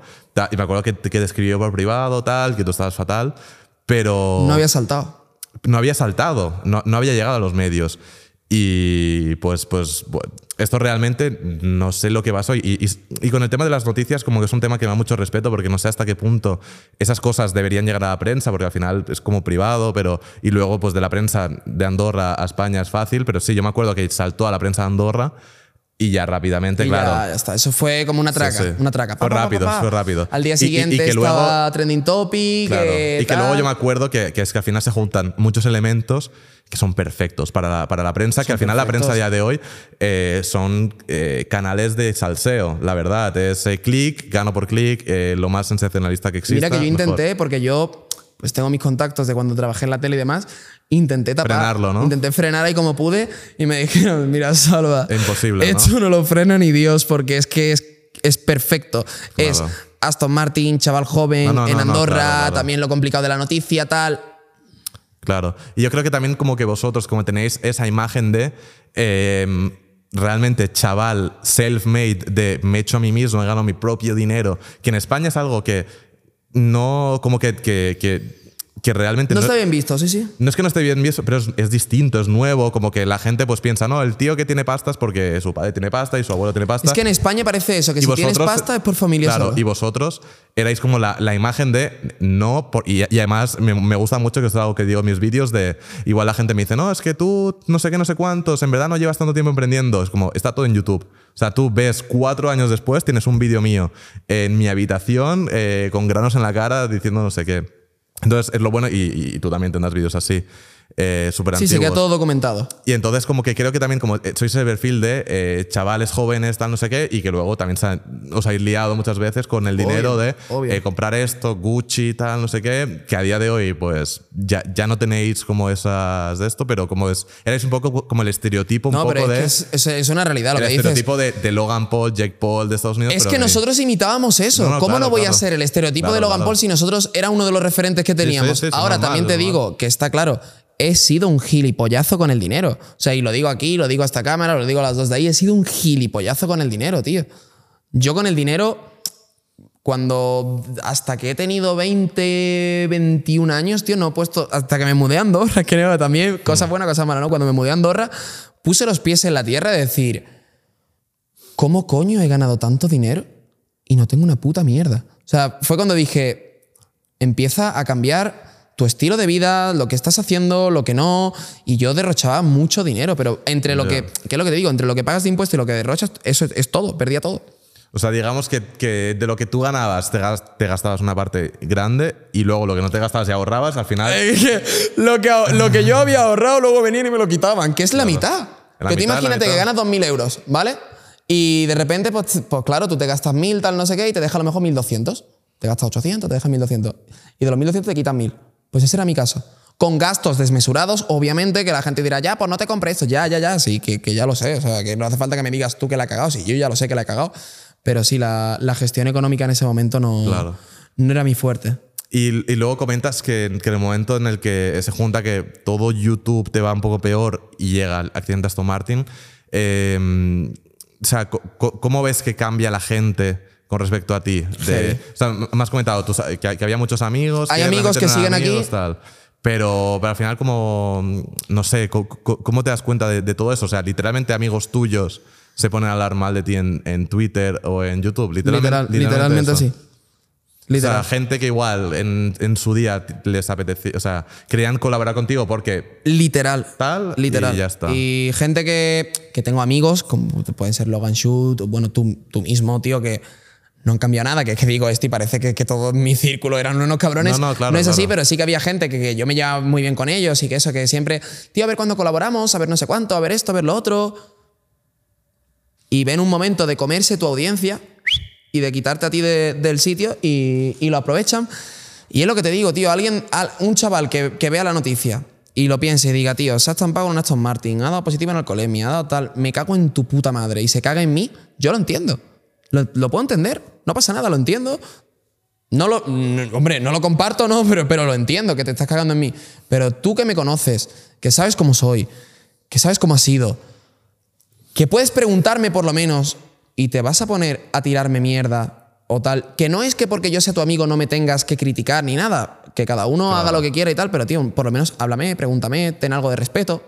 Y hay gente pues que no... No, no, y luego es como todo. O sea, al final el creador que utiliza las redes sociales para eso, eh, al final quiere monetizar también todo eso para crecer. Tío, la vida yo al final me he dado cuenta con el tiempo y esto ha sido un ejemplo muy claro, la vida pone a todo el mundo en su lugar, tío, la gente que es buena, que se porta bien con la gente, que trabaja bien, le va a acabar yendo bien siempre y la gente que se porta mal, eh, se aprovecha de situaciones malas, eh, tal, a la larga, a la larga te va a ir mal, porque es real, tío, no, no es que sea el karma, es que si tú te portas mal con, con él, con él, con él, con él, con él, con el otro, al final la vida te lo va a devolver, porque esa gente se va a portar mal contigo igualmente. Si tú te portas bien, trabajas bien, eres buena persona, vas a hacer cosas buenas, la vida te va a dar cosas buenas.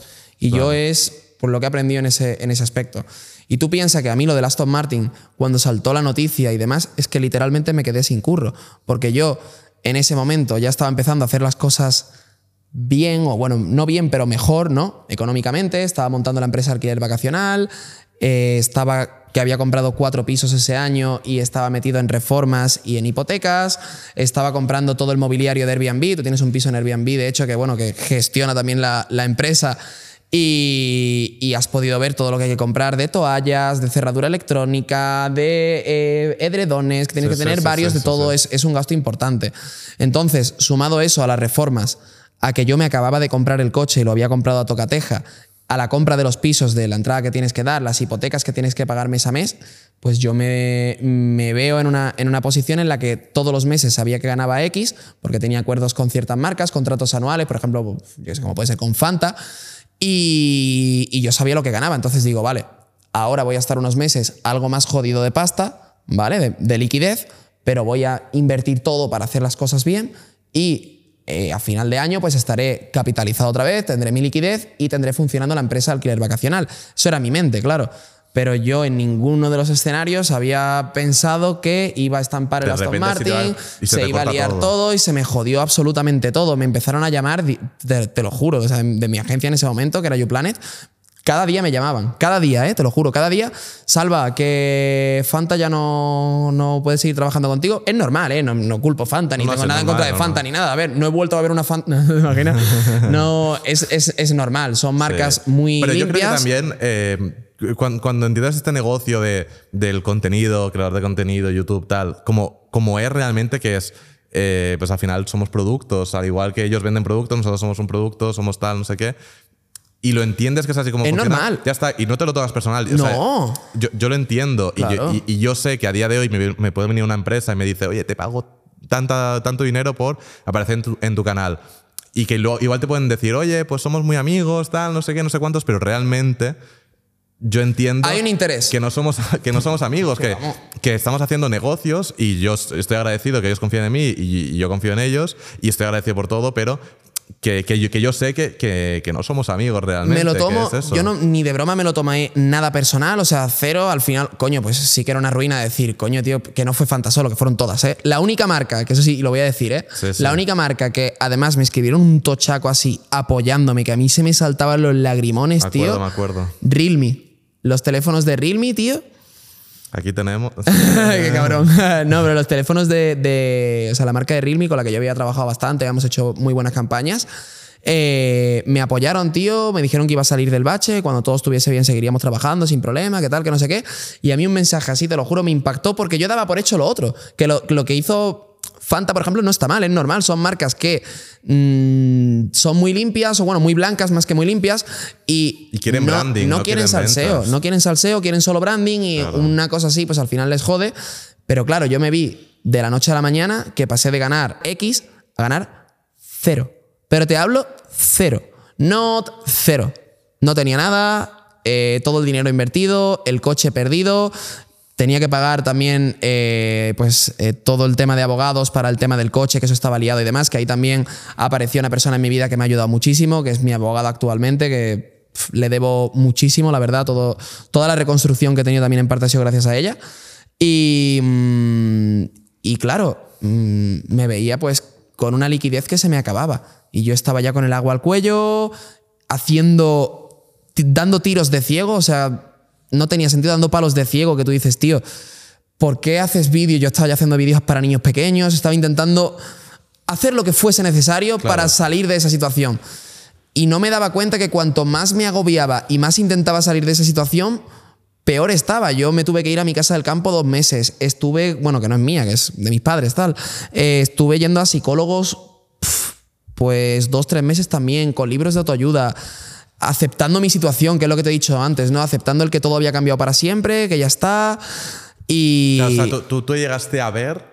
Que se acababa. Que se acababa tu mundo de influencer y que volvías al mundo tradicional. Y lo acepté. Y ¿eh? aceptando eso.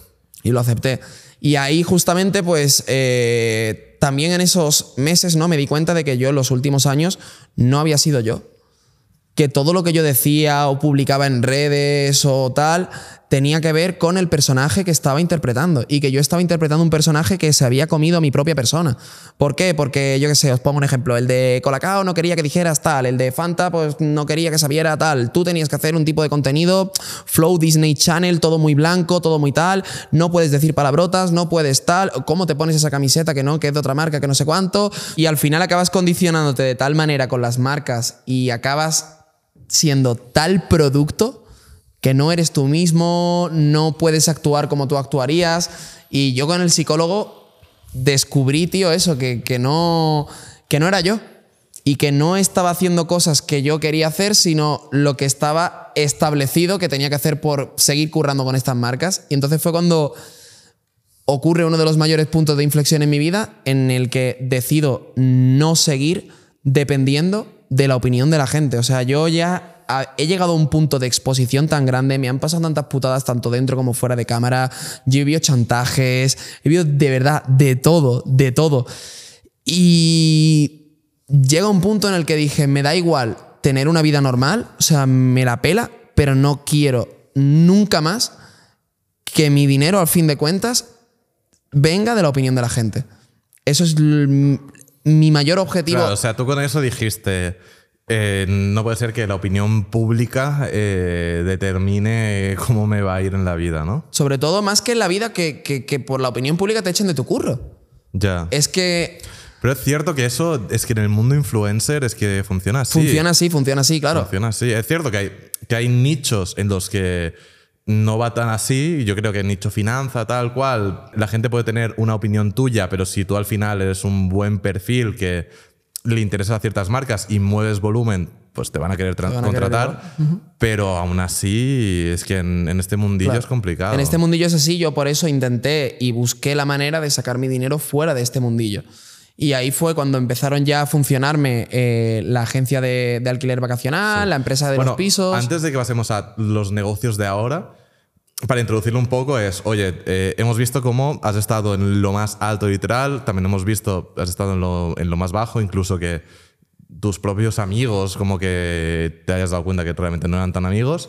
Algunos, que lo que Algunos, te digo, algunos, obviamente, eh, la, la, minoría, pero ahora te vemos delante de, de un Porsche eh, Blue Miami nuevo que lo has vinilado aquí. ¿Cómo, o sea, ¿Cómo pasas de lo peor a ya, por lo que se puede ver al menos eh, físicamente, ya empezar a volver a resurgir y, a que te vuelva a ir todo más o menos bien? Pues a partir de, ese punto de lo que te digo, ¿no? De, coño, yo al final sí había hecho cosas, había hecho negocios y había hecho cosas que aunque no enseñaba en redes sociales, pues estaba ya empezando a dar mis pasitos. Había conocido a gente de Andorra que me ha ayudado muchísimo y me ha ayudado también a formar mi equipo, el equipo que tengo ahora también pues de desarrollo web, de marketing.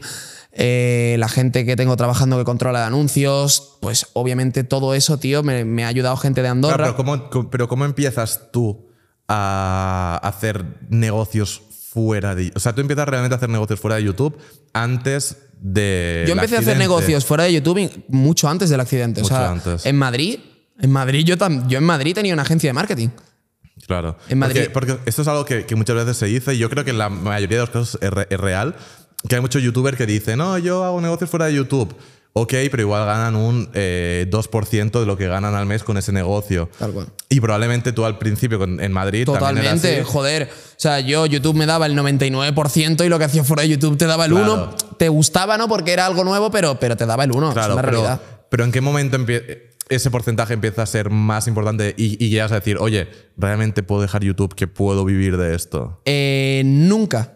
Porque nunca he estado ganando mucho de YouTube y mucho de fuera de YouTube. ¿Sabes? Cuando yo empiezo a hacer negocios ya seriamente, decir, me tengo que volcar en esto, es porque YouTube ya no me funcionaba. O sea, nada más hay que ver eh, las visitas y los vídeos que publico, por ejemplo, en el canal principal, que ahora estoy subiendo, pero me he tirado un año y pico sin hacer contenido. Sí, sí, más tranquilo, ¿no? Eh, tengo un canal de emprendimiento con menos de 100.000 suscriptores y obviamente ese nivel de vida no da para tener este coche de aquí, el de atrás que también es mío, los pisos, eh, la casa de África, obviamente no, no, no cuadra, o, estoy vendiendo droga, o, ¿sabes? Entonces, en ese momento en el que ya no gano dinero con YouTube y digo, coño, esto no, no tira, voy a hacer otras cosas y empiezo con la agencia de alquiler vacacional que llevaba mis propiedades y luego empezamos a gestionar propiedades de Claro. terceros. Bueno, esto para que la gente lo entienda, o sea, tú básicamente te mudas a Andorra, tienes tu dinero ahorrado que has ganado eh, mientras que vivías en Madrid.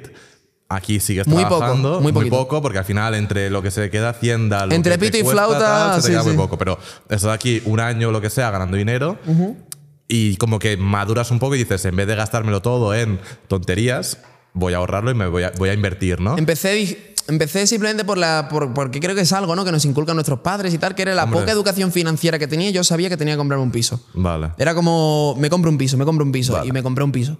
Eso es lo primero que hice así un poco al llegar a Andorra y tal. Me compré un pisito, chiquitillo ¿Con y demás, o- con su hipoteca y con su todo, pero sin tener ni puñetera idea. Para que te hagas una idea, mira, el piso me costó, por aquel entonces por el cual los pisos en Andorra pues, se podían comprar, ¿no? Me costó ese piso 115.000 euros. Un estudio, era chiquitito, era una inversión pequeña. Y metí de entrada 85.000. ¿Qué dices tú? Claro. No tiene ningún sentido lo que acabas, o lo pagas entero porque tienes mucha liquidez, o te apalancas, y encima me descapitalicé. O sea, que necesitaba liquidez en ese momento, o sea, cosas un poco sin sentido, ¿no? Pero empecé ya pues a montar mis pinitos. En Andorra al final, pues lo que tú dices, lo mejor que tiene Andorra es el networking que hay aquí, es increíble, es increíble, porque están los mejores de cada sector en el ámbito digital. O sea, están los que mejor hacen e-commerce, los mejores haciendo eh, trading o, si no los mejores de los mejores. No, lo que está claro que, que- o sea, yo creo que en España también hay gente muy buena, igual que en todo el mundo, pero aquí estamos muchos, muy... En un espacio muy pequeño. Claro. Estamos todos los que se han ido, porque ya sabes que ganan pasta, que, que mueven dinero y tal, en un espacio tan pequeño que al final acabas conociendo a uno, a otro. Alan, por ejemplo, fue la primera persona así que yo conocí del sector empresarial Claro. que merecía la pena de verdad, porque antes había conocido a gente, pues que al final, pues hay de todo, ¿no? Pues te encuentras también vende humos, tal, y me encontré. Y cuando conocí a Alan me cambió mucho la mentalidad porque de- descubrí admiración, tío. Fue un tío que ha facturado una barbaridad, pero Hombre, Alan sería buen perfil para traerlo aquí. Alan ¿eh? te encantaría, lo que pasa es que no sé si querría venirse, pero te Esta es encantaría. cuestión de ir a su casa un día. y- Eso es, es cuestión ¿no? de apretarle, ¿no? Y de Alan aprendí mucho. Alan, de hecho, fue cuando yo empecé a hacer dropshipping y tal, él veía que, tío, Salva, estás haciendo esto mal, se han reído de ti, ¿sabes? El primer socio que yo tuve haciendo dropshipping, yo no, yo no controlaba nada. Yo no solo sabía hacer publicidad, pero no sabía tema web, no sabía cómo funcionaban los proveedores, tal. Y Alan me enseñó todo eso, formó a mi equipo. O sea, literalmente yo me fui a casa de Alan un mes y medio a Tenerife con todo pagado en la casa, que yo estaré agradecido eternamente, y a mi equipo le estaba formando gente que había pagado mentorías de 15, 20 mil dólares y me lo estaba formando gratis. Y ahí fue cuando yo empecé ya a coger un poco de soltura, empezar a meterme en negocios, a hacer cositas, cosas que salían bien, cosas que no salían bien, pero al final pues eh, vas aprendiendo. Y con todo el tema del real estate pues se me juntó que tenía la creencia, ¿no? De, tío, es bueno comprar pisos, tal, y empecé a ver un montón de información en internet sobre comprar pisos, a relacionarme con gente que le gustase el real estate, a ver un poco más allá, cuánto es lo sano para pagar hipotecas, cómo ver un poco también cómo apalancarte con el banco sin que sea algo riesgoso para ti, qué es la deuda positiva. Empecé a ver ciertos, cierto, ciertas cositas que me molaban y al mismo tiempo empecé a visitar pisos y a ver un montón de pisos en Andorra, a lanzar ofertas a la baja por todos los lados, a moverme muchísimo, a conseguir una barbaridad de contactos inmobiliarios y dije, tío, aquí el alquiler tradicional de toda la vida no me da una mierda. O sea, al final voy a ganar un 5% de rentabilidad que entre la hipoteca y el no sé cuánto y tal, el piso se paga solo y gano 100 euros. Que era el caso del primer piso que había comprado. Lo tenía alquilado y ganaba limpio 150 euros al mes. Que sí, que todo suma, que tal, pero eso no te va a quitar de trabajar y, y yo lo sabía. Entonces digo, vale, Sí, sí, claro. tengo que buscar un modelo que sea más rentable. Y yo en concreto soy consumidor de Airbnb. O sea, yo voy a un sitio y muchas veces, ahora voy a rachar, ahora voy más a hoteles. No, pero en esa, en esa época me molaba más el tema Airbnb por tu privacidad, por tu tal, porque tiene la casa entera. Y empecé a consumir Airbnb y dije, tío, en Andorra el Airbnb con la montaña y con todo y con los esquiadores tiene que ser súper rentable. Y me planteé, pues, el, el hecho de abrir una empresa de alquiler vacacional, al principio solo para gestionar mis propiedades, pero en cuanto empezamos y yo empecé a ver los números y a flipar, y además me encanta porque es un momento de mi vida en el que estaba muy mal de pasta y todo lo he hecho yo, tío. Yo he estado lavando sábanas en casa. Porque, porque eh, ¿cu- ¿cuántos pisos tenías tú cuando empezaste en todo Yo cuando ¿Tienes? empecé la empresa o cuando empecé, bueno, cuando me mudé a Andorra ninguno, todo Claro, lo que no, iba comprando en a día de Andorra. hoy, digamos. ¿Cuántos tengo a día de hoy? Yo a día de hoy tengo cinco y en la empresa cuando yo ya dejé de, de- de estar ahí, porque me, me hicieron una buena oferta por la empresa y, y la solté, ya están gestionando unos 20. Vale. Pero Tanto, tuyos, tanto gestionados como entrando ahí y tal. Míos, míos, yo tengo actualmente cinco pisos en Andorra. Vale, vale, vale. No me importa decirte, tengo un millón de euros en pisos en Andorra. Vale. No, y, yo lo que creo que también está bien, a menos de cómo tú has enfocado todo el tema de los pisos, es que al final en, en Andorra, pues obviamente hay alquiler vacacional, es un país que vive del turismo en, en- en gran parte, pero luego también tú lo que, que me parece muy positivo para el país también, que compras los pisos, los reformas, los mejoras y al final lo que estás haciendo es, obviamente estás ganando dinero, pero es que al final estás ganando dinero al igual que hacen muchos otros pisos, hoteles y, y, pues casi todo el país está hecho para ganar dinero con esto y que al final estás mejorando la experiencia del usuario. Es que es lo primero, lo primero que yo me di cuenta cuando quise montar mi empresa es que había muchas empresas o muchas personas haciéndolo mal.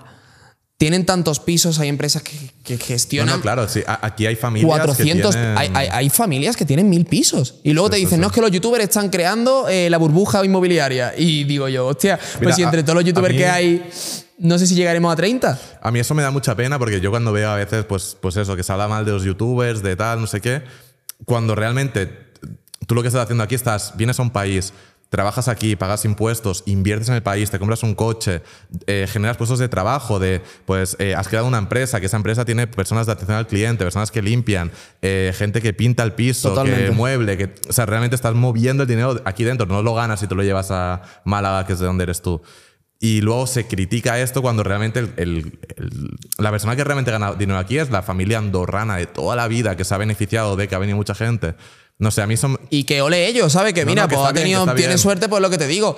Pero se critica mucho lo que tú dices cuando realmente gano dinero online, ¿vale? De la nube, lo materializo aquí, que es donde estoy viviendo, donde estoy residiendo fiscalmente. Me parece un país en el que estoy cómodo, la seguridad me encanta, la naturaleza también es sí, genial. sí. O sea, yo estoy muy agradecido de, de poder vivir Claro. aquí, pero... Y encima invierto mi dinero dentro del país, genero puestos de trabajo, eh, paletas para las reformas, equipos de limpieza, incluso el notario cuando firmas el piso, eh, le genera rentabilidad al banco cuando sacas la hipoteca, eh, No, pintores, todo, todo, de todo. Le das una buena experiencia al usuario que viene. eh, Tened en cuenta que para al final, para el alquiler vacacional, tienes que pasar una inspección turística y la propia inspectora que, que ha pasado inspecciones en pisos míos me lo ha dicho. Es un gusto ver un piso así, porque yo he visto el material que había en Andorra y ah, está mejorando muchísimo. Estos últimos años está mejorando muchísimo. Pero la gente ponía cualquier piso en Airbnb a tomar por culo, ¿sabes? Y Tío, te viene un chaval que te hace las cosas bien, que le mejora la experiencia al usuario, que te deja el piso níquel, que te deja el piso increíble, que la persona que te alquila no es de Andorra, es de Francia, es de España, de Europa, etc. Y te viene, suelta dinero en el país, tú le generas rentabilidad al piso y te venga alguien a lo mejor en la prensa, como he leído que estoy todo el día en la prensa aquí en Andorra, de tío, el youtuber que compra pisos y especula con el mercado inmobiliario no sé qué. ¿Qué tiene de malo? Sí, sí. Y luego también, al menos eh, nosotros tenemos un piso en el mismo edificio. Esos pisos antes también eran alquiler vacacional, era, era Airbnb igual. Antes era. ¿Y qué, hemos hecho? Pues lo hemos comprado, Joder. lo hemos reformado. Al menos en, mi- en el caso de mi piso me he gastado 7.000 o 8.000 euros en mejorarlo. Y lo vuelves a poner en el mercado un piso mejor. Que al final lo que intentas, obviamente, es un negocio. eh, no hay que ser hipócrita.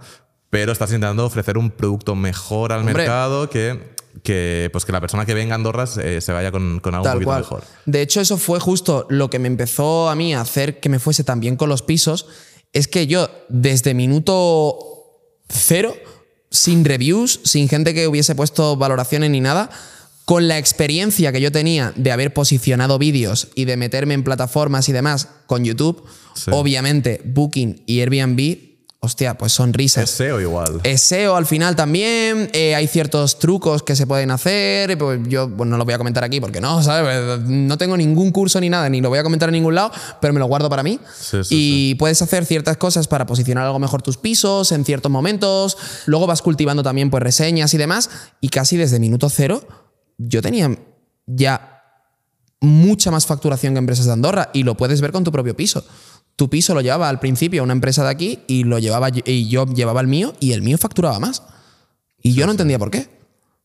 Porque las empresas de aquí, algunas, porque no todas obviamente, pero no, no curraban a lo mejor con la filosofía de trabajo que yo tenía. Mm, Yo no cerraba cuando acababa la temporada, yo era un psicópata, si había que ir al piso a las 2 de la mañana y se iba, y al final pues vas creciendo, vas creciendo, vas creciendo, vas haciendo las cosas mejor.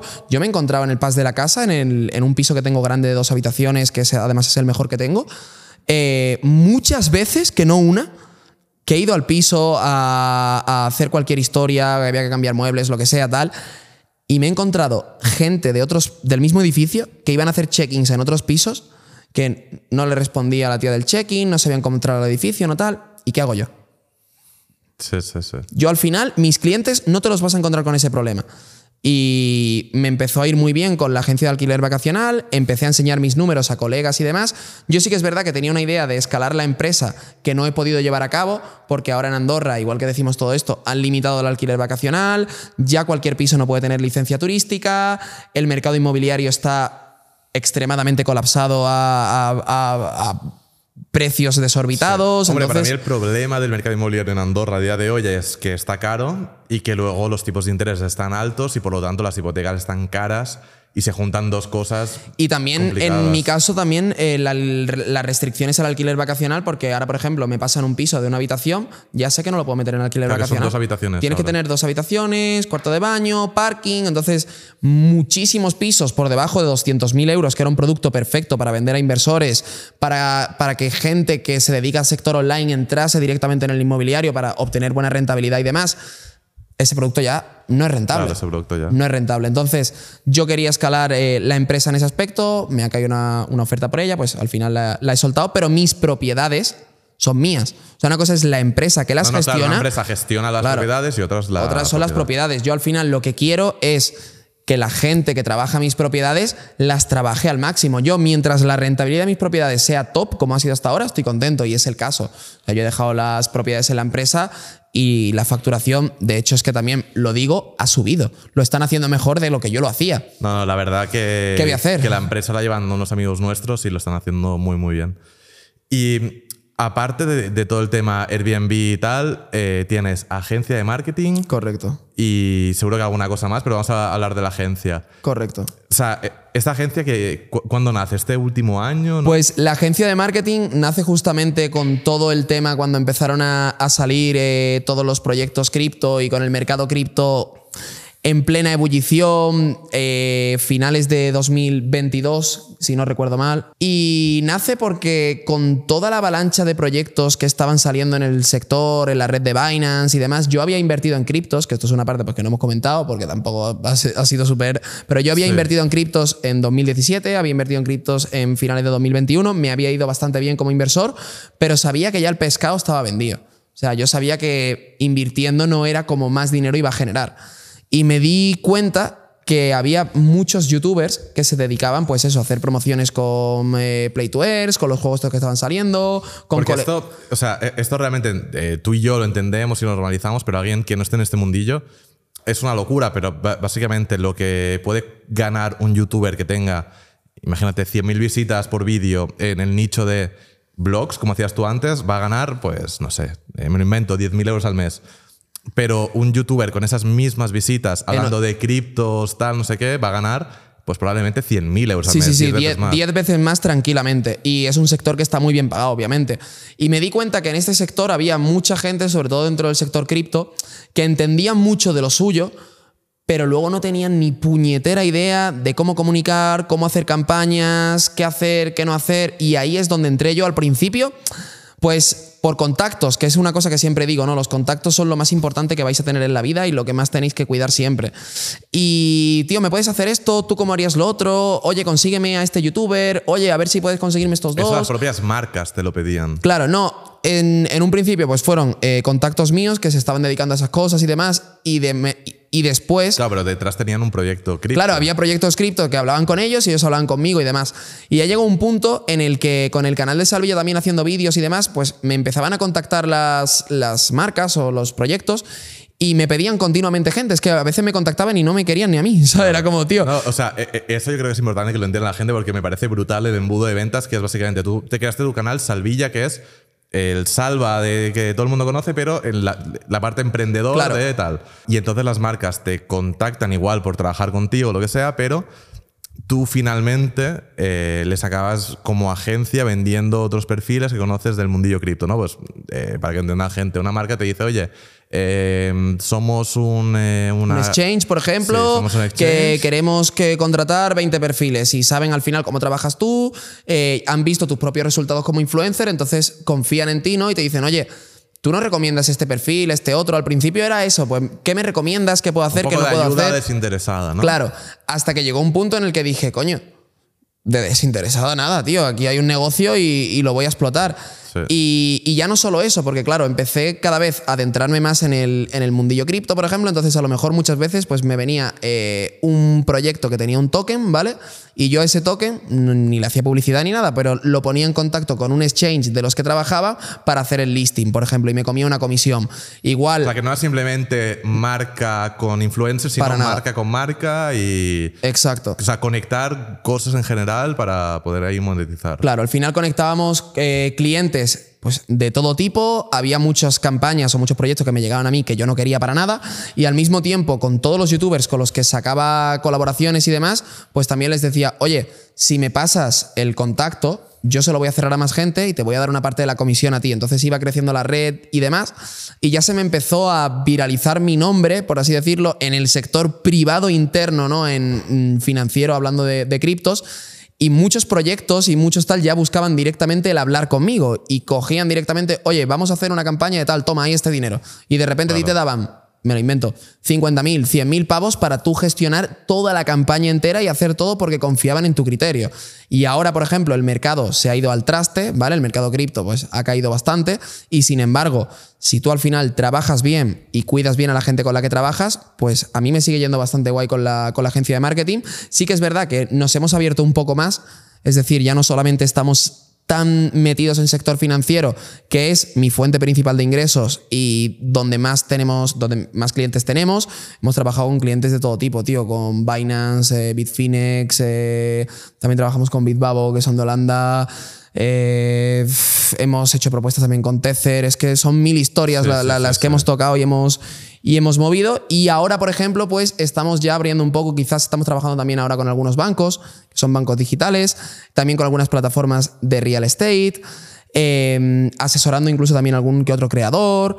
Y en la agencia, como he hecho, pues dropshipping en el pasado, hemos hecho webs, he hecho mil historias, pues también tenemos un equipo de desarrollo web, como he hecho mil eventos, también montamos eventos y llega un punto en el que he acabado cogiendo diferentes clientes que son super main, que no tienen nada que ver con sector financiero y me dicen, oye Salva, eh, queremos que nos hagáis la campaña de anuncios de Facebook porque la última que hiciste el retorno fue increíble y queremos que ocurra lo mismo. Pues seguimos trabajando con ellos. Aunque, como te digo, estoy principalmente eh, centrado en, en sector financiero. Y ya con esto, más lo que me generan mis propiedades, puedo estar tranquilo porque yo subo a las redes sociales lo que me da la gana, pero lo que me da la real gana. Si un producto o un proyecto me parece interesante o me parece razonable como para hablar de él, perfecto. Si no me da igual, lo derivo y punto.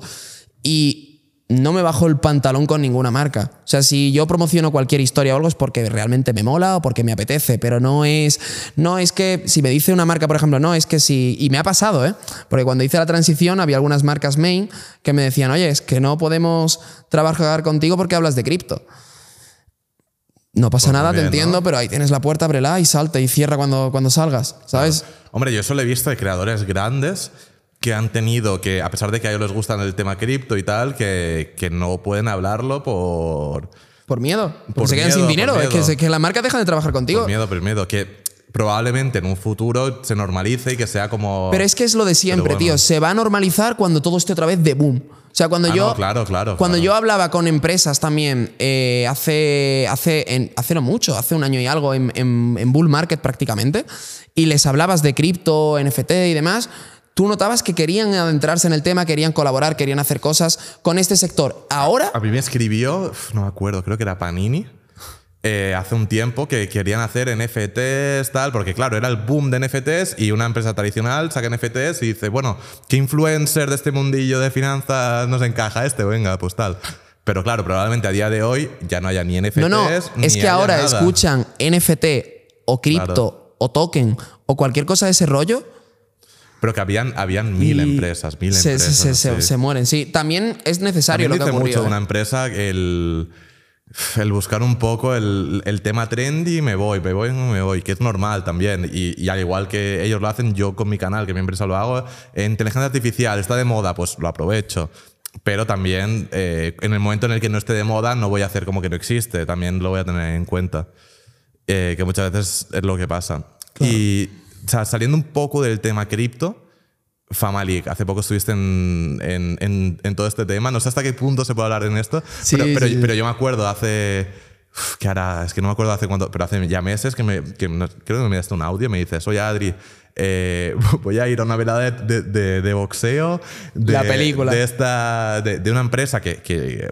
O sea, no- Fama League no existía. No, no, no, Fama League no es Fa- No. Fama League y que ahora pues que conozco a- al organizador, que es, Sí. que es Jurek y, y le tengo también un aprecio y un respeto porque es así un tío emprendedor de verdad que ha venido aquí sin nada, sin contactos y con dos cojones ha montado lo que ha montado y me quito el sombrero. Y fue tal cual, tío. Al final yo tengo también esa venilla dentro de... de mm, de mi canal de, De YouTube de toda la vida, de, de avanzar, de, de hacer cositas así de, de ese rollo, de avanzar, como siempre, y, y económicamente, pues obviamente no lo necesitaba para nada, pero me viene esta propuesta tal y digo, coño, me están proponiendo pelearme en una velada de boxeo de aquí a dos meses y pico, entrenar a muerte y matarme contra otro influencer. Joder. ¿Por qué no? Tiramos la casa por la ventana. Y desde luego, tío, que es lo que me ha hecho también devolverme la chispa de hacer contenido, de volver a, darle caña a las redes, a hacer cositas. Empecé a entrenar, a verme con gente que, que no me veía hace mucho tiempo, como Van Peter. Que Van Peter, cuando empecé en YouTube, pues era de mis mejores amigos, tal. No nos ha pasado nada, ni nos hemos enfadado, ni nada, pero. Buen tío, Ann Peter, lo poco que lo conozco, la verdad. buen que tío, el bueno de Pirillas Peterson. Es muy gracioso el. Sí, sí, sí. Y nada, pues eso, al final, por cosas de la vida, ¿no? Simplemente yo voy por mi camino, él iba por el suyo, tal, y el volver a encontrarme con gente así, sentir esa cercanía, ¿no? Pues me ha ayudado mucho y ahora, por ejemplo, pues estoy en el canal de Salva, pues si me apetece hacer un vídeo, lo hago. ¿Que no me apetece? No lo hago. No hay ningún problema, o sea, simplemente lo hago porque a mí me gusta. De hecho, ese canal me cuesta el dinero. Claro. A ver, yo realmente algo que, que sí que he visto en ya co- con la broma hace tres años que nos conocemos, que es una locura, ¿eh? Eh, pero que yo realmente creo que vosotros podríais llegar como a, ese círculo ¿no? de fama de Ibai y toda la gente que hay alrededor, que al final es como la fama en el, en el mundo de YouTube, stream y tal. Yo creo que podríais llegar porque tenéis el perfil de, oye, sois tíos así graciosetes, tal, y tenéis esa historia y, y, bueno, hay mucha gente que está en ese círculo que, que en mi opinión es menos, eh, o sea, que tiene como menos chispa que, que vosotros y podríais entrar pero como que no entráis porque igual estáis en otras cosas metidas que igual os llaman más la atención. Yo es que, tío, yo nunca he querido tampoco escalar al, al streaming. Nunca me ha gustado Claro, porque es que es eso. yo creo Es que, también... A, a día de hoy es streaming todo. O sea, no, no, no hay o youtubers. streamer o TikToker. o TikToker, porque de youtubers como tal, mira. Plex. Plex, luego tienes eh, Jordi Wild con su podcast. ¿qué tal? Totalmente. Y luego tienes creadores eh, que hacen videazos. O sea, yo, yo sigo a algún youtuber que me, que me encantan, rollo. Clavero, Clavero, muy eh, top. Crisis. No, no. hay- pero son muy, muy pocos. Y luego americanos hay alguno que también me gusta No, mucho. no, YouTube, YouTube como plataforma se ha convertido en un... Pero hay pocos, hay pocos. porque se ha convertido en un... No, no voy a decir vertedero porque suena muy mal, ¿no? Pero en, en un sitio donde la gente donde pones clips de, de Twitch. resubes de, otras de otras plataformas y eso también es algo que, que ha hecho perder un poco la, la magia de, Sí, de pero, la pero, plataforma. pero también a veces me escribe a mí gente que me dice, oye, bueno, al final la gente que me sigue quiere hacer negocios. Eh, oye, no sé qué, es que, es que YouTube ya está muy complicado de empezar. Y digo, "O- ojo, porque ahora es, una buena, es, es un buen momento porque no hay tanta gente. Depende del nicho, tío. Pero, pero yo me acuerdo cuando yo empecé en YouTube, vosotros estabais en la élite. Y, y claro, yo empezaba en YouTube y yo qué pensaba, YouTube es imposible, ya, ya, ya está el- todo el pescado vendido, pero, pero no, hay oportunidades, al igual que yo veo gente a día de hoy, o sea, yo conozco canales que en, eh, en dos meses tienen 100.000 suscriptores. En dos meses. Yo te voy a decir una locura y es que yo y es un suena loco, pero, pero es la realidad. Creo que ahora mismo es más fácil crecer en las redes sociales que cuando yo empecé o que cuando tú no, empezaste. no, probablemente. Te voy a explicar por qué. TikTok es una red social que no tiene sentido, viraliza a niveles masivos y luego tú el tráfico de TikTok lo llevas a donde te dé la gana. Lo pasas a Twitch, Aunque lo pasas a YouTube. O sea, yo conozco creadores que hay, hay algunos, yo, yo por- o sea, en, en mi caso, yo cuando veo un- una persona que hace un TikTok que me gusta en mi nicho de emprendimiento, finanzas y tal, yo soy el típico que si, si lo veo, cojo y le escribo y le digo, tío, me ha molado. O incluso me acuerdo hace un tiempo que, hubo un tío que hizo un vídeo en YouTube de probando no sé qué, no sé cuántos, y lo vi, me gustó, lo cogí por Instagram, le escribí, y luego el tío, hostia, Adrián, te sigo hace un tiempo me, me gusta, pero yo intento, intento siempre como animar a esa gente. Pero es cierto que, que al igual que puedes pillar un vídeo que te pille 300.000 visitas rápido, también te puedes morir eh, al día siguiente y que, y que nunca más pilles visitas. Pero te da mucha exposición, tío. Una red social en la que hay un Pero tráfico pero es que masivo. ahora las redes sociales son, son muy distintas a antes, porque antes era como te, te hacías un poco viral y ya tenías esa, esa estabilidad. A día de hoy No, no. existe, al igual que yo. Eh, un millón ochocientas mil visitas cada vídeo que subo es como si tuviese cero suscriptores porque lo tengo que luchar como si fuese el primero. Mientras que me imagino cuando tú estabas como en, es- en ese punto, sabías que subas Era casi, diferente. casi lo que subas te iba a funcionar, cosa que a día de hoy ya no va así. Ahora se, se está. Y también las plataformas en lo que están. Pero yo creo que está bien porque hace que el contenido sea mejor. Sí, no, porque lo que, lo que están haciendo las plataformas también y, y en general la tendencia que está viendo es a un entretenimiento muy masivo, muy rápido.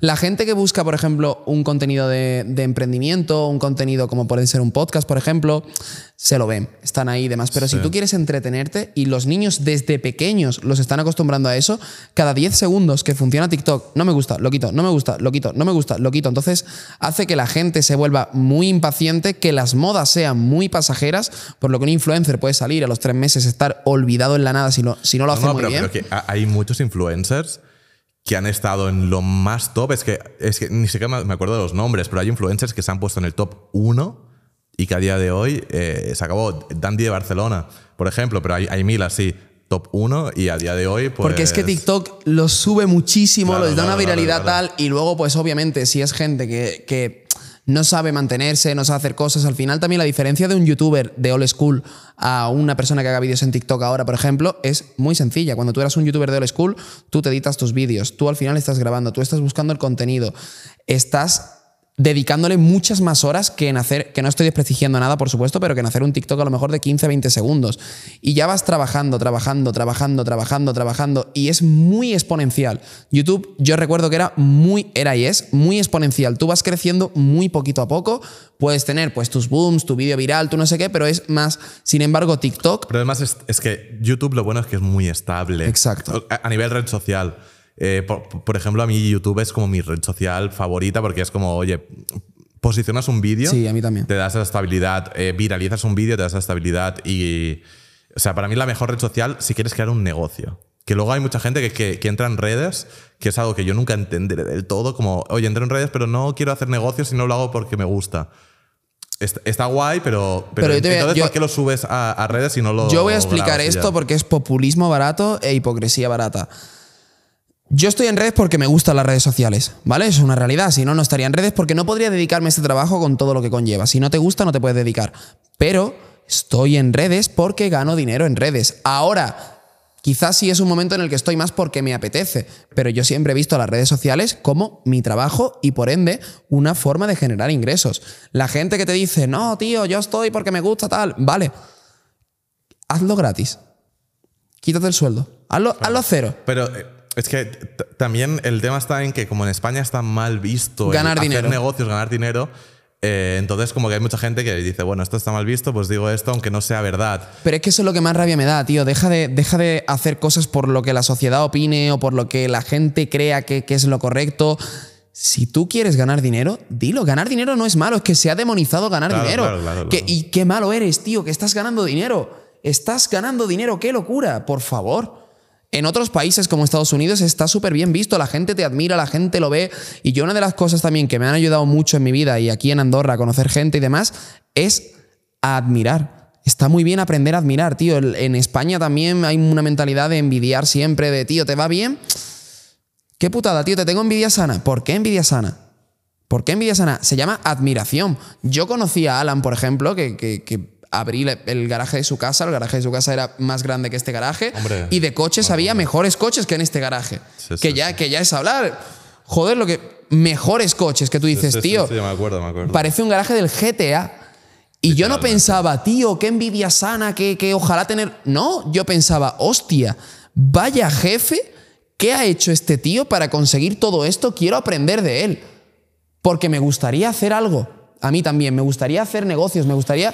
Y quiero ver de dónde puedo aprender. Sí, sí. No, Pero sin embargo, a lo mejor una persona con mentalidad, mm, vamos a ponerlo base, a lo mejor hubiese dicho, hostia, este seguro que vende drogas, seguro que tal, ojalá a mí me vaya bien. Pero es tío". que eh, yo creo que también hay una diferencia entre eh, una persona que puede ver a Alan, que estamos hablando de él en, en este vídeo un montón, pero que no lo conoces y realmente, incluso si ves una foto de él, puedes decir, hostia, tal.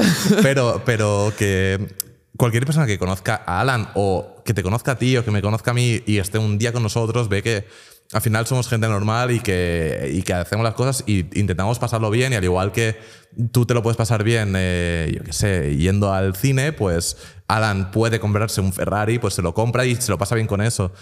Y que es un tío, es que es un tío totalmente normal Claro. y que yo creo que realmente cualquier persona que conozca a esta gente les va a caer bien. O en Hay el que- 99% de los casos. Pero que igual te cae mal como si tienes esa imagen de rico malo que te han puesto en lo que Es que sea. parece que ser rico es malo. Yo he conocido a muchísima gente rica y también sí que es verdad que aquí voy a decir una cosa a favor de, a favor de esta opinión. He conocido a muchísima gente rica que se han ganado el dinero ellos mismos, que ellos han salido de la nada, que se lo han buscado, también el caso de Alan, el caso de Adrians, mi propio caso, que sinceramente la mayoría de ellos me han caído bien, es gente que al final pues ha nacido sin tener nada, tiene los pies en la tierra, y luego también he conocido gente que tiene pasta de familia y que le ha caído todo, que son geniales, que es gente impresionante y también un quizás 40% de este tipo de personas que son gilipollas, que basan todo en el dinero, que basan todo, no, yo como tengo más dinero que tú, soy mejor que tú, como yo tal, y yo hago esto. Ese tipo de gente para mí es lacra. O sea, Sí, pero, pero, o sea, yo, yo sinceramente creo que tampoco va con el dinero que llegas a tener. Yo he conocido gente que me cae bien, que tiene mucho, poco, No, no, eh, obvio, obvio, mediano, obvio, obvio. muchísimo. Y, y hay gente que me cae mal, que tiene poco, mucho, Totalmente. mu- eh, muchísimo o locuras. el problema está en la gente. Tanto ganado personalmente Claro, claro, como co- de familia, ¿sabes? Eh, Pero el, el problema está en la gente que por tener ese dinero ya cree que es superior que tú, Ya, ya, cree que ya, es superior que yo, cree que está por encima de tal. Y mira, al final el dinero es el dinero, pero tú te mueres y cuando te mueras y te entierras, te van a enterrar igual a ti que a Que un tío que, que, que esté en África. Exactamente lo mismo. O sea que al final el dinero es algo que está muy bien, es algo que te da libertad, es algo que te da ciertos privilegios. Es una herramienta. Al final, el dinero no es el objetivo. O sea, yo creo que ni- tú no trabajas por dinero como tal. O sea, tú no quieres acumular riqueza. Que al final, ¿qué, acumulas? Son Que- papeles. Lo, lo hablábamos antes. Euros, dólares que cada día valen menos. O sea, no sirve- eso no vale nada realmente. Eh, igual ganas dinero para comprarte una casa en África, que eso sí que tiene un valor. O para comprarte un coche que te gusta, o una acción, un trozo de una empresa, tal. Eso sí que tiene sentido, para, pero al final para, o sea, no se gana dinero para acumular riqueza en forma de dinero que Claro. cada día vale menos, ¿no? O sea, Totalmente. al final quieres comprar activos y, y tal. Yo he conocido gente, de- o sea, no diré el nombre, pero conozco una persona que tiene mucho dinero, no, no, no vive aquí en Andorra, vive en, en otro país, y, y su objetivo es ganar tanto dinero, eh, hacer una estructura fiscal, eh, varias empresas tal, para que sus hijas no tengan que trabajar nunca más. Porque lo que dice es, oye, como que la gente a día de hoy elegimos qué hacer con nuestra vida en función de lo que nos gusta, pero también de lo que da pasta. Y él lo que dice es, oye, si mi hija quiere ser bailarina y ser bailarina no da pasta, que lo sea igualmente, ¿sabes? Porque a ella le gusta. Claro, pero hay un objetivo detrás, no es simplemente claro, el dinero. Claro, claro, claro. Y es como su propósito y que, que está interesante. Es una persona que me cae muy, muy bien. Y tú, Salva, eh, o sea, al final, eh, ¿qué, qué tienes? ¿24, 23? 24. 24. Y para tu corta edad has cometido un montón de errores, al igual que todo, todo el mundo ha, ha cometido muchos errores, pero como que los tuyos al final por, Han sonado más. han sonado más, exacto. Eh, ¿qué, eh, qué, qué errores que has cometido le dirías a la gente igual que no cometan? O que... Pues a ver, al final también la vida real y tus propias vivencias son tu mayor mentoría, es el mayor aprendizaje que, que vas a hacer en tu vida. Yo soy quien soy a día de hoy por los errores que he cometido. Yo al final, si te puedo dar algún consejo a nivel, a nivel personal, es que te valores a ti mismo, que te cuides, que seas consciente tú mismo de tus capacidades. Si alguien dice que no vales, da igual, porque la única persona que puedes juzgarte al final eres tú mismo y tú sabes hasta dónde puedes llegar. Que seas constante en la vida, también creo que, es algo muy importante, el hecho de que no dejes no pruebes algo y digas, va, no ha funcionado, lo dejo, porque al igual que yo he cometido errores, por ejemplo, en 2017 eh, invertí en criptos por primera vez, me fue mal y lo dejé. Si hubiese seguido ahí, ya no invirtiendo, sino ganando conocimiento, estando en el sector, a día de hoy, pues sería mega multimillonario.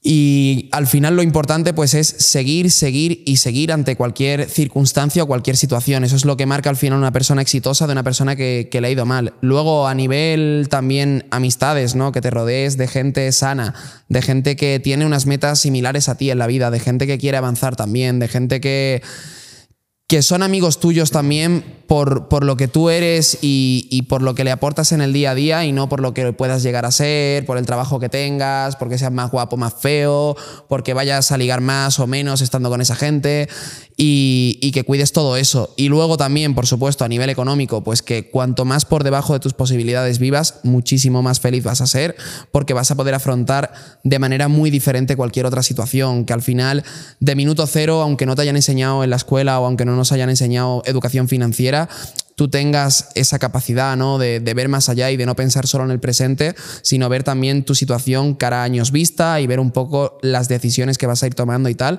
A nivel económico, cuídate siempre las espaldas, no te gastes un dinero que no tienes y no solo eso, sino no te gastes todo lo que ganas, ni parecido. Sé que esto es lo típico que se dice y tal, pero ve ahorrando. Aunque ganes poco, márcate, márcate una cifra, por ejemplo, aunque ganes, da igual que ganes, eh, yo qué sé, mil euros, márcate, voy a ahorrar 200 euros todos los meses. Y tú ya poco a poco vas haciendo un colchón, vas haciendo un colchón y eso al final te va a poder hacer superar situaciones que si no tienes dinero, pues te va a costar más. Al final vivimos en una sociedad capitalista, está claro, el dinero al final es lo que mueve el mundo, es la moneda de cambio que hay entre servicios y bienes y, y, es necesario. Entonces, cuida toda la parte económica y no malgastes el dinero, no lo tires, no lo despilfarres y por supuesto también disfruta, porque hay que disfrutar. Un error que yo he cometido también muy grande es el de estar tan obcecado y tan obsesionado con el trabajo que no he disfrutado y creo que también es una parte importante del proceso. O sea, no se puede decir mejor. Pues nada, Salva, creo que, que ha estado muy bien esta primera entrevista, podcast, llámalo X. Al final hemos visto cómo una persona normal llega al éxito, eh, llega al fracaso absoluto. absoluto, no, no, absoluto. Y vuelve a resurgir y vuelve a, pues, a, salir un poco pues, de redes, aunque sigas haciendo redes, empresas, inversiones y tal. Creo que, que ha estado muy, muy interesante. Además, a nivel personal, me caes muy bien como persona. Creo que somos muy buenos amigos y que a pesar de tener personalidades distintas, nos llevamos guay. Y luego yo también una cosa que me llevo mucho de tanto de ti como de Shoot, incluso de Logan, que yo cuando me mudé aquí no conocía a nadie. O sea, yo, aquí estaban los chavales apoyando, lo metimos en nuestra casa, lo sacamos de fiesta. Yo la primera vez que vine, o sea, mira, yo vine una vez a Andorra a esquiar, muy pequeño, que, que ni me acuerdo casi. Y luego vino eh, la segunda vez a, a visitaros a, a la Squad Mansion y vino. Y hangueó, ¿eh? Y, nada, os conocí a vosotros y tal. Y cuando me mudé aquí, como que fueseis un apoyo de, oye, eh, ¿dónde tengo un gestor? Este. ¿Dónde voy a hacer esto? Tal. ¿Dónde voy a hacer lo otro? Tal. Y estoy súper agradecido de verdad por todo eso. Y nada, no sé si tienes que decir un mensaje final o si ya. Nada, tío, igual. Eh, mil gracias a, a todos por, por haber hecho aquí el rato viéndonos. Aquí me tiene el Adrian explotado un sábado a las 9 casi de la noche, que me ha citado a las 4, pero, pero genial, ha sido un buen rato. Yo también, Adrián, igual que, que me comentas esto, tío, pues coño, agradezco bastante tu amistad. No eres una de estas personas fecas, ¿no? Que, que se han ido en momentos chungos, sino que el Adrián ahí ha estado el tío, igual que yo me he portado bien contigo, tú te has portado bien conmigo, creo que, que es algo recíproco y poquito más. Pues ya está, os voy a dejar las redes de Salvilla en la descripción. Deja solo el canal de Salvilla, lo demás. Seguirme solo en Salvilla, lo demás no me importa. Y ya está. Muchas gracias por ver el vídeo. Un buen like si te ha gustado y nos vemos en el siguiente. Chao. Chao.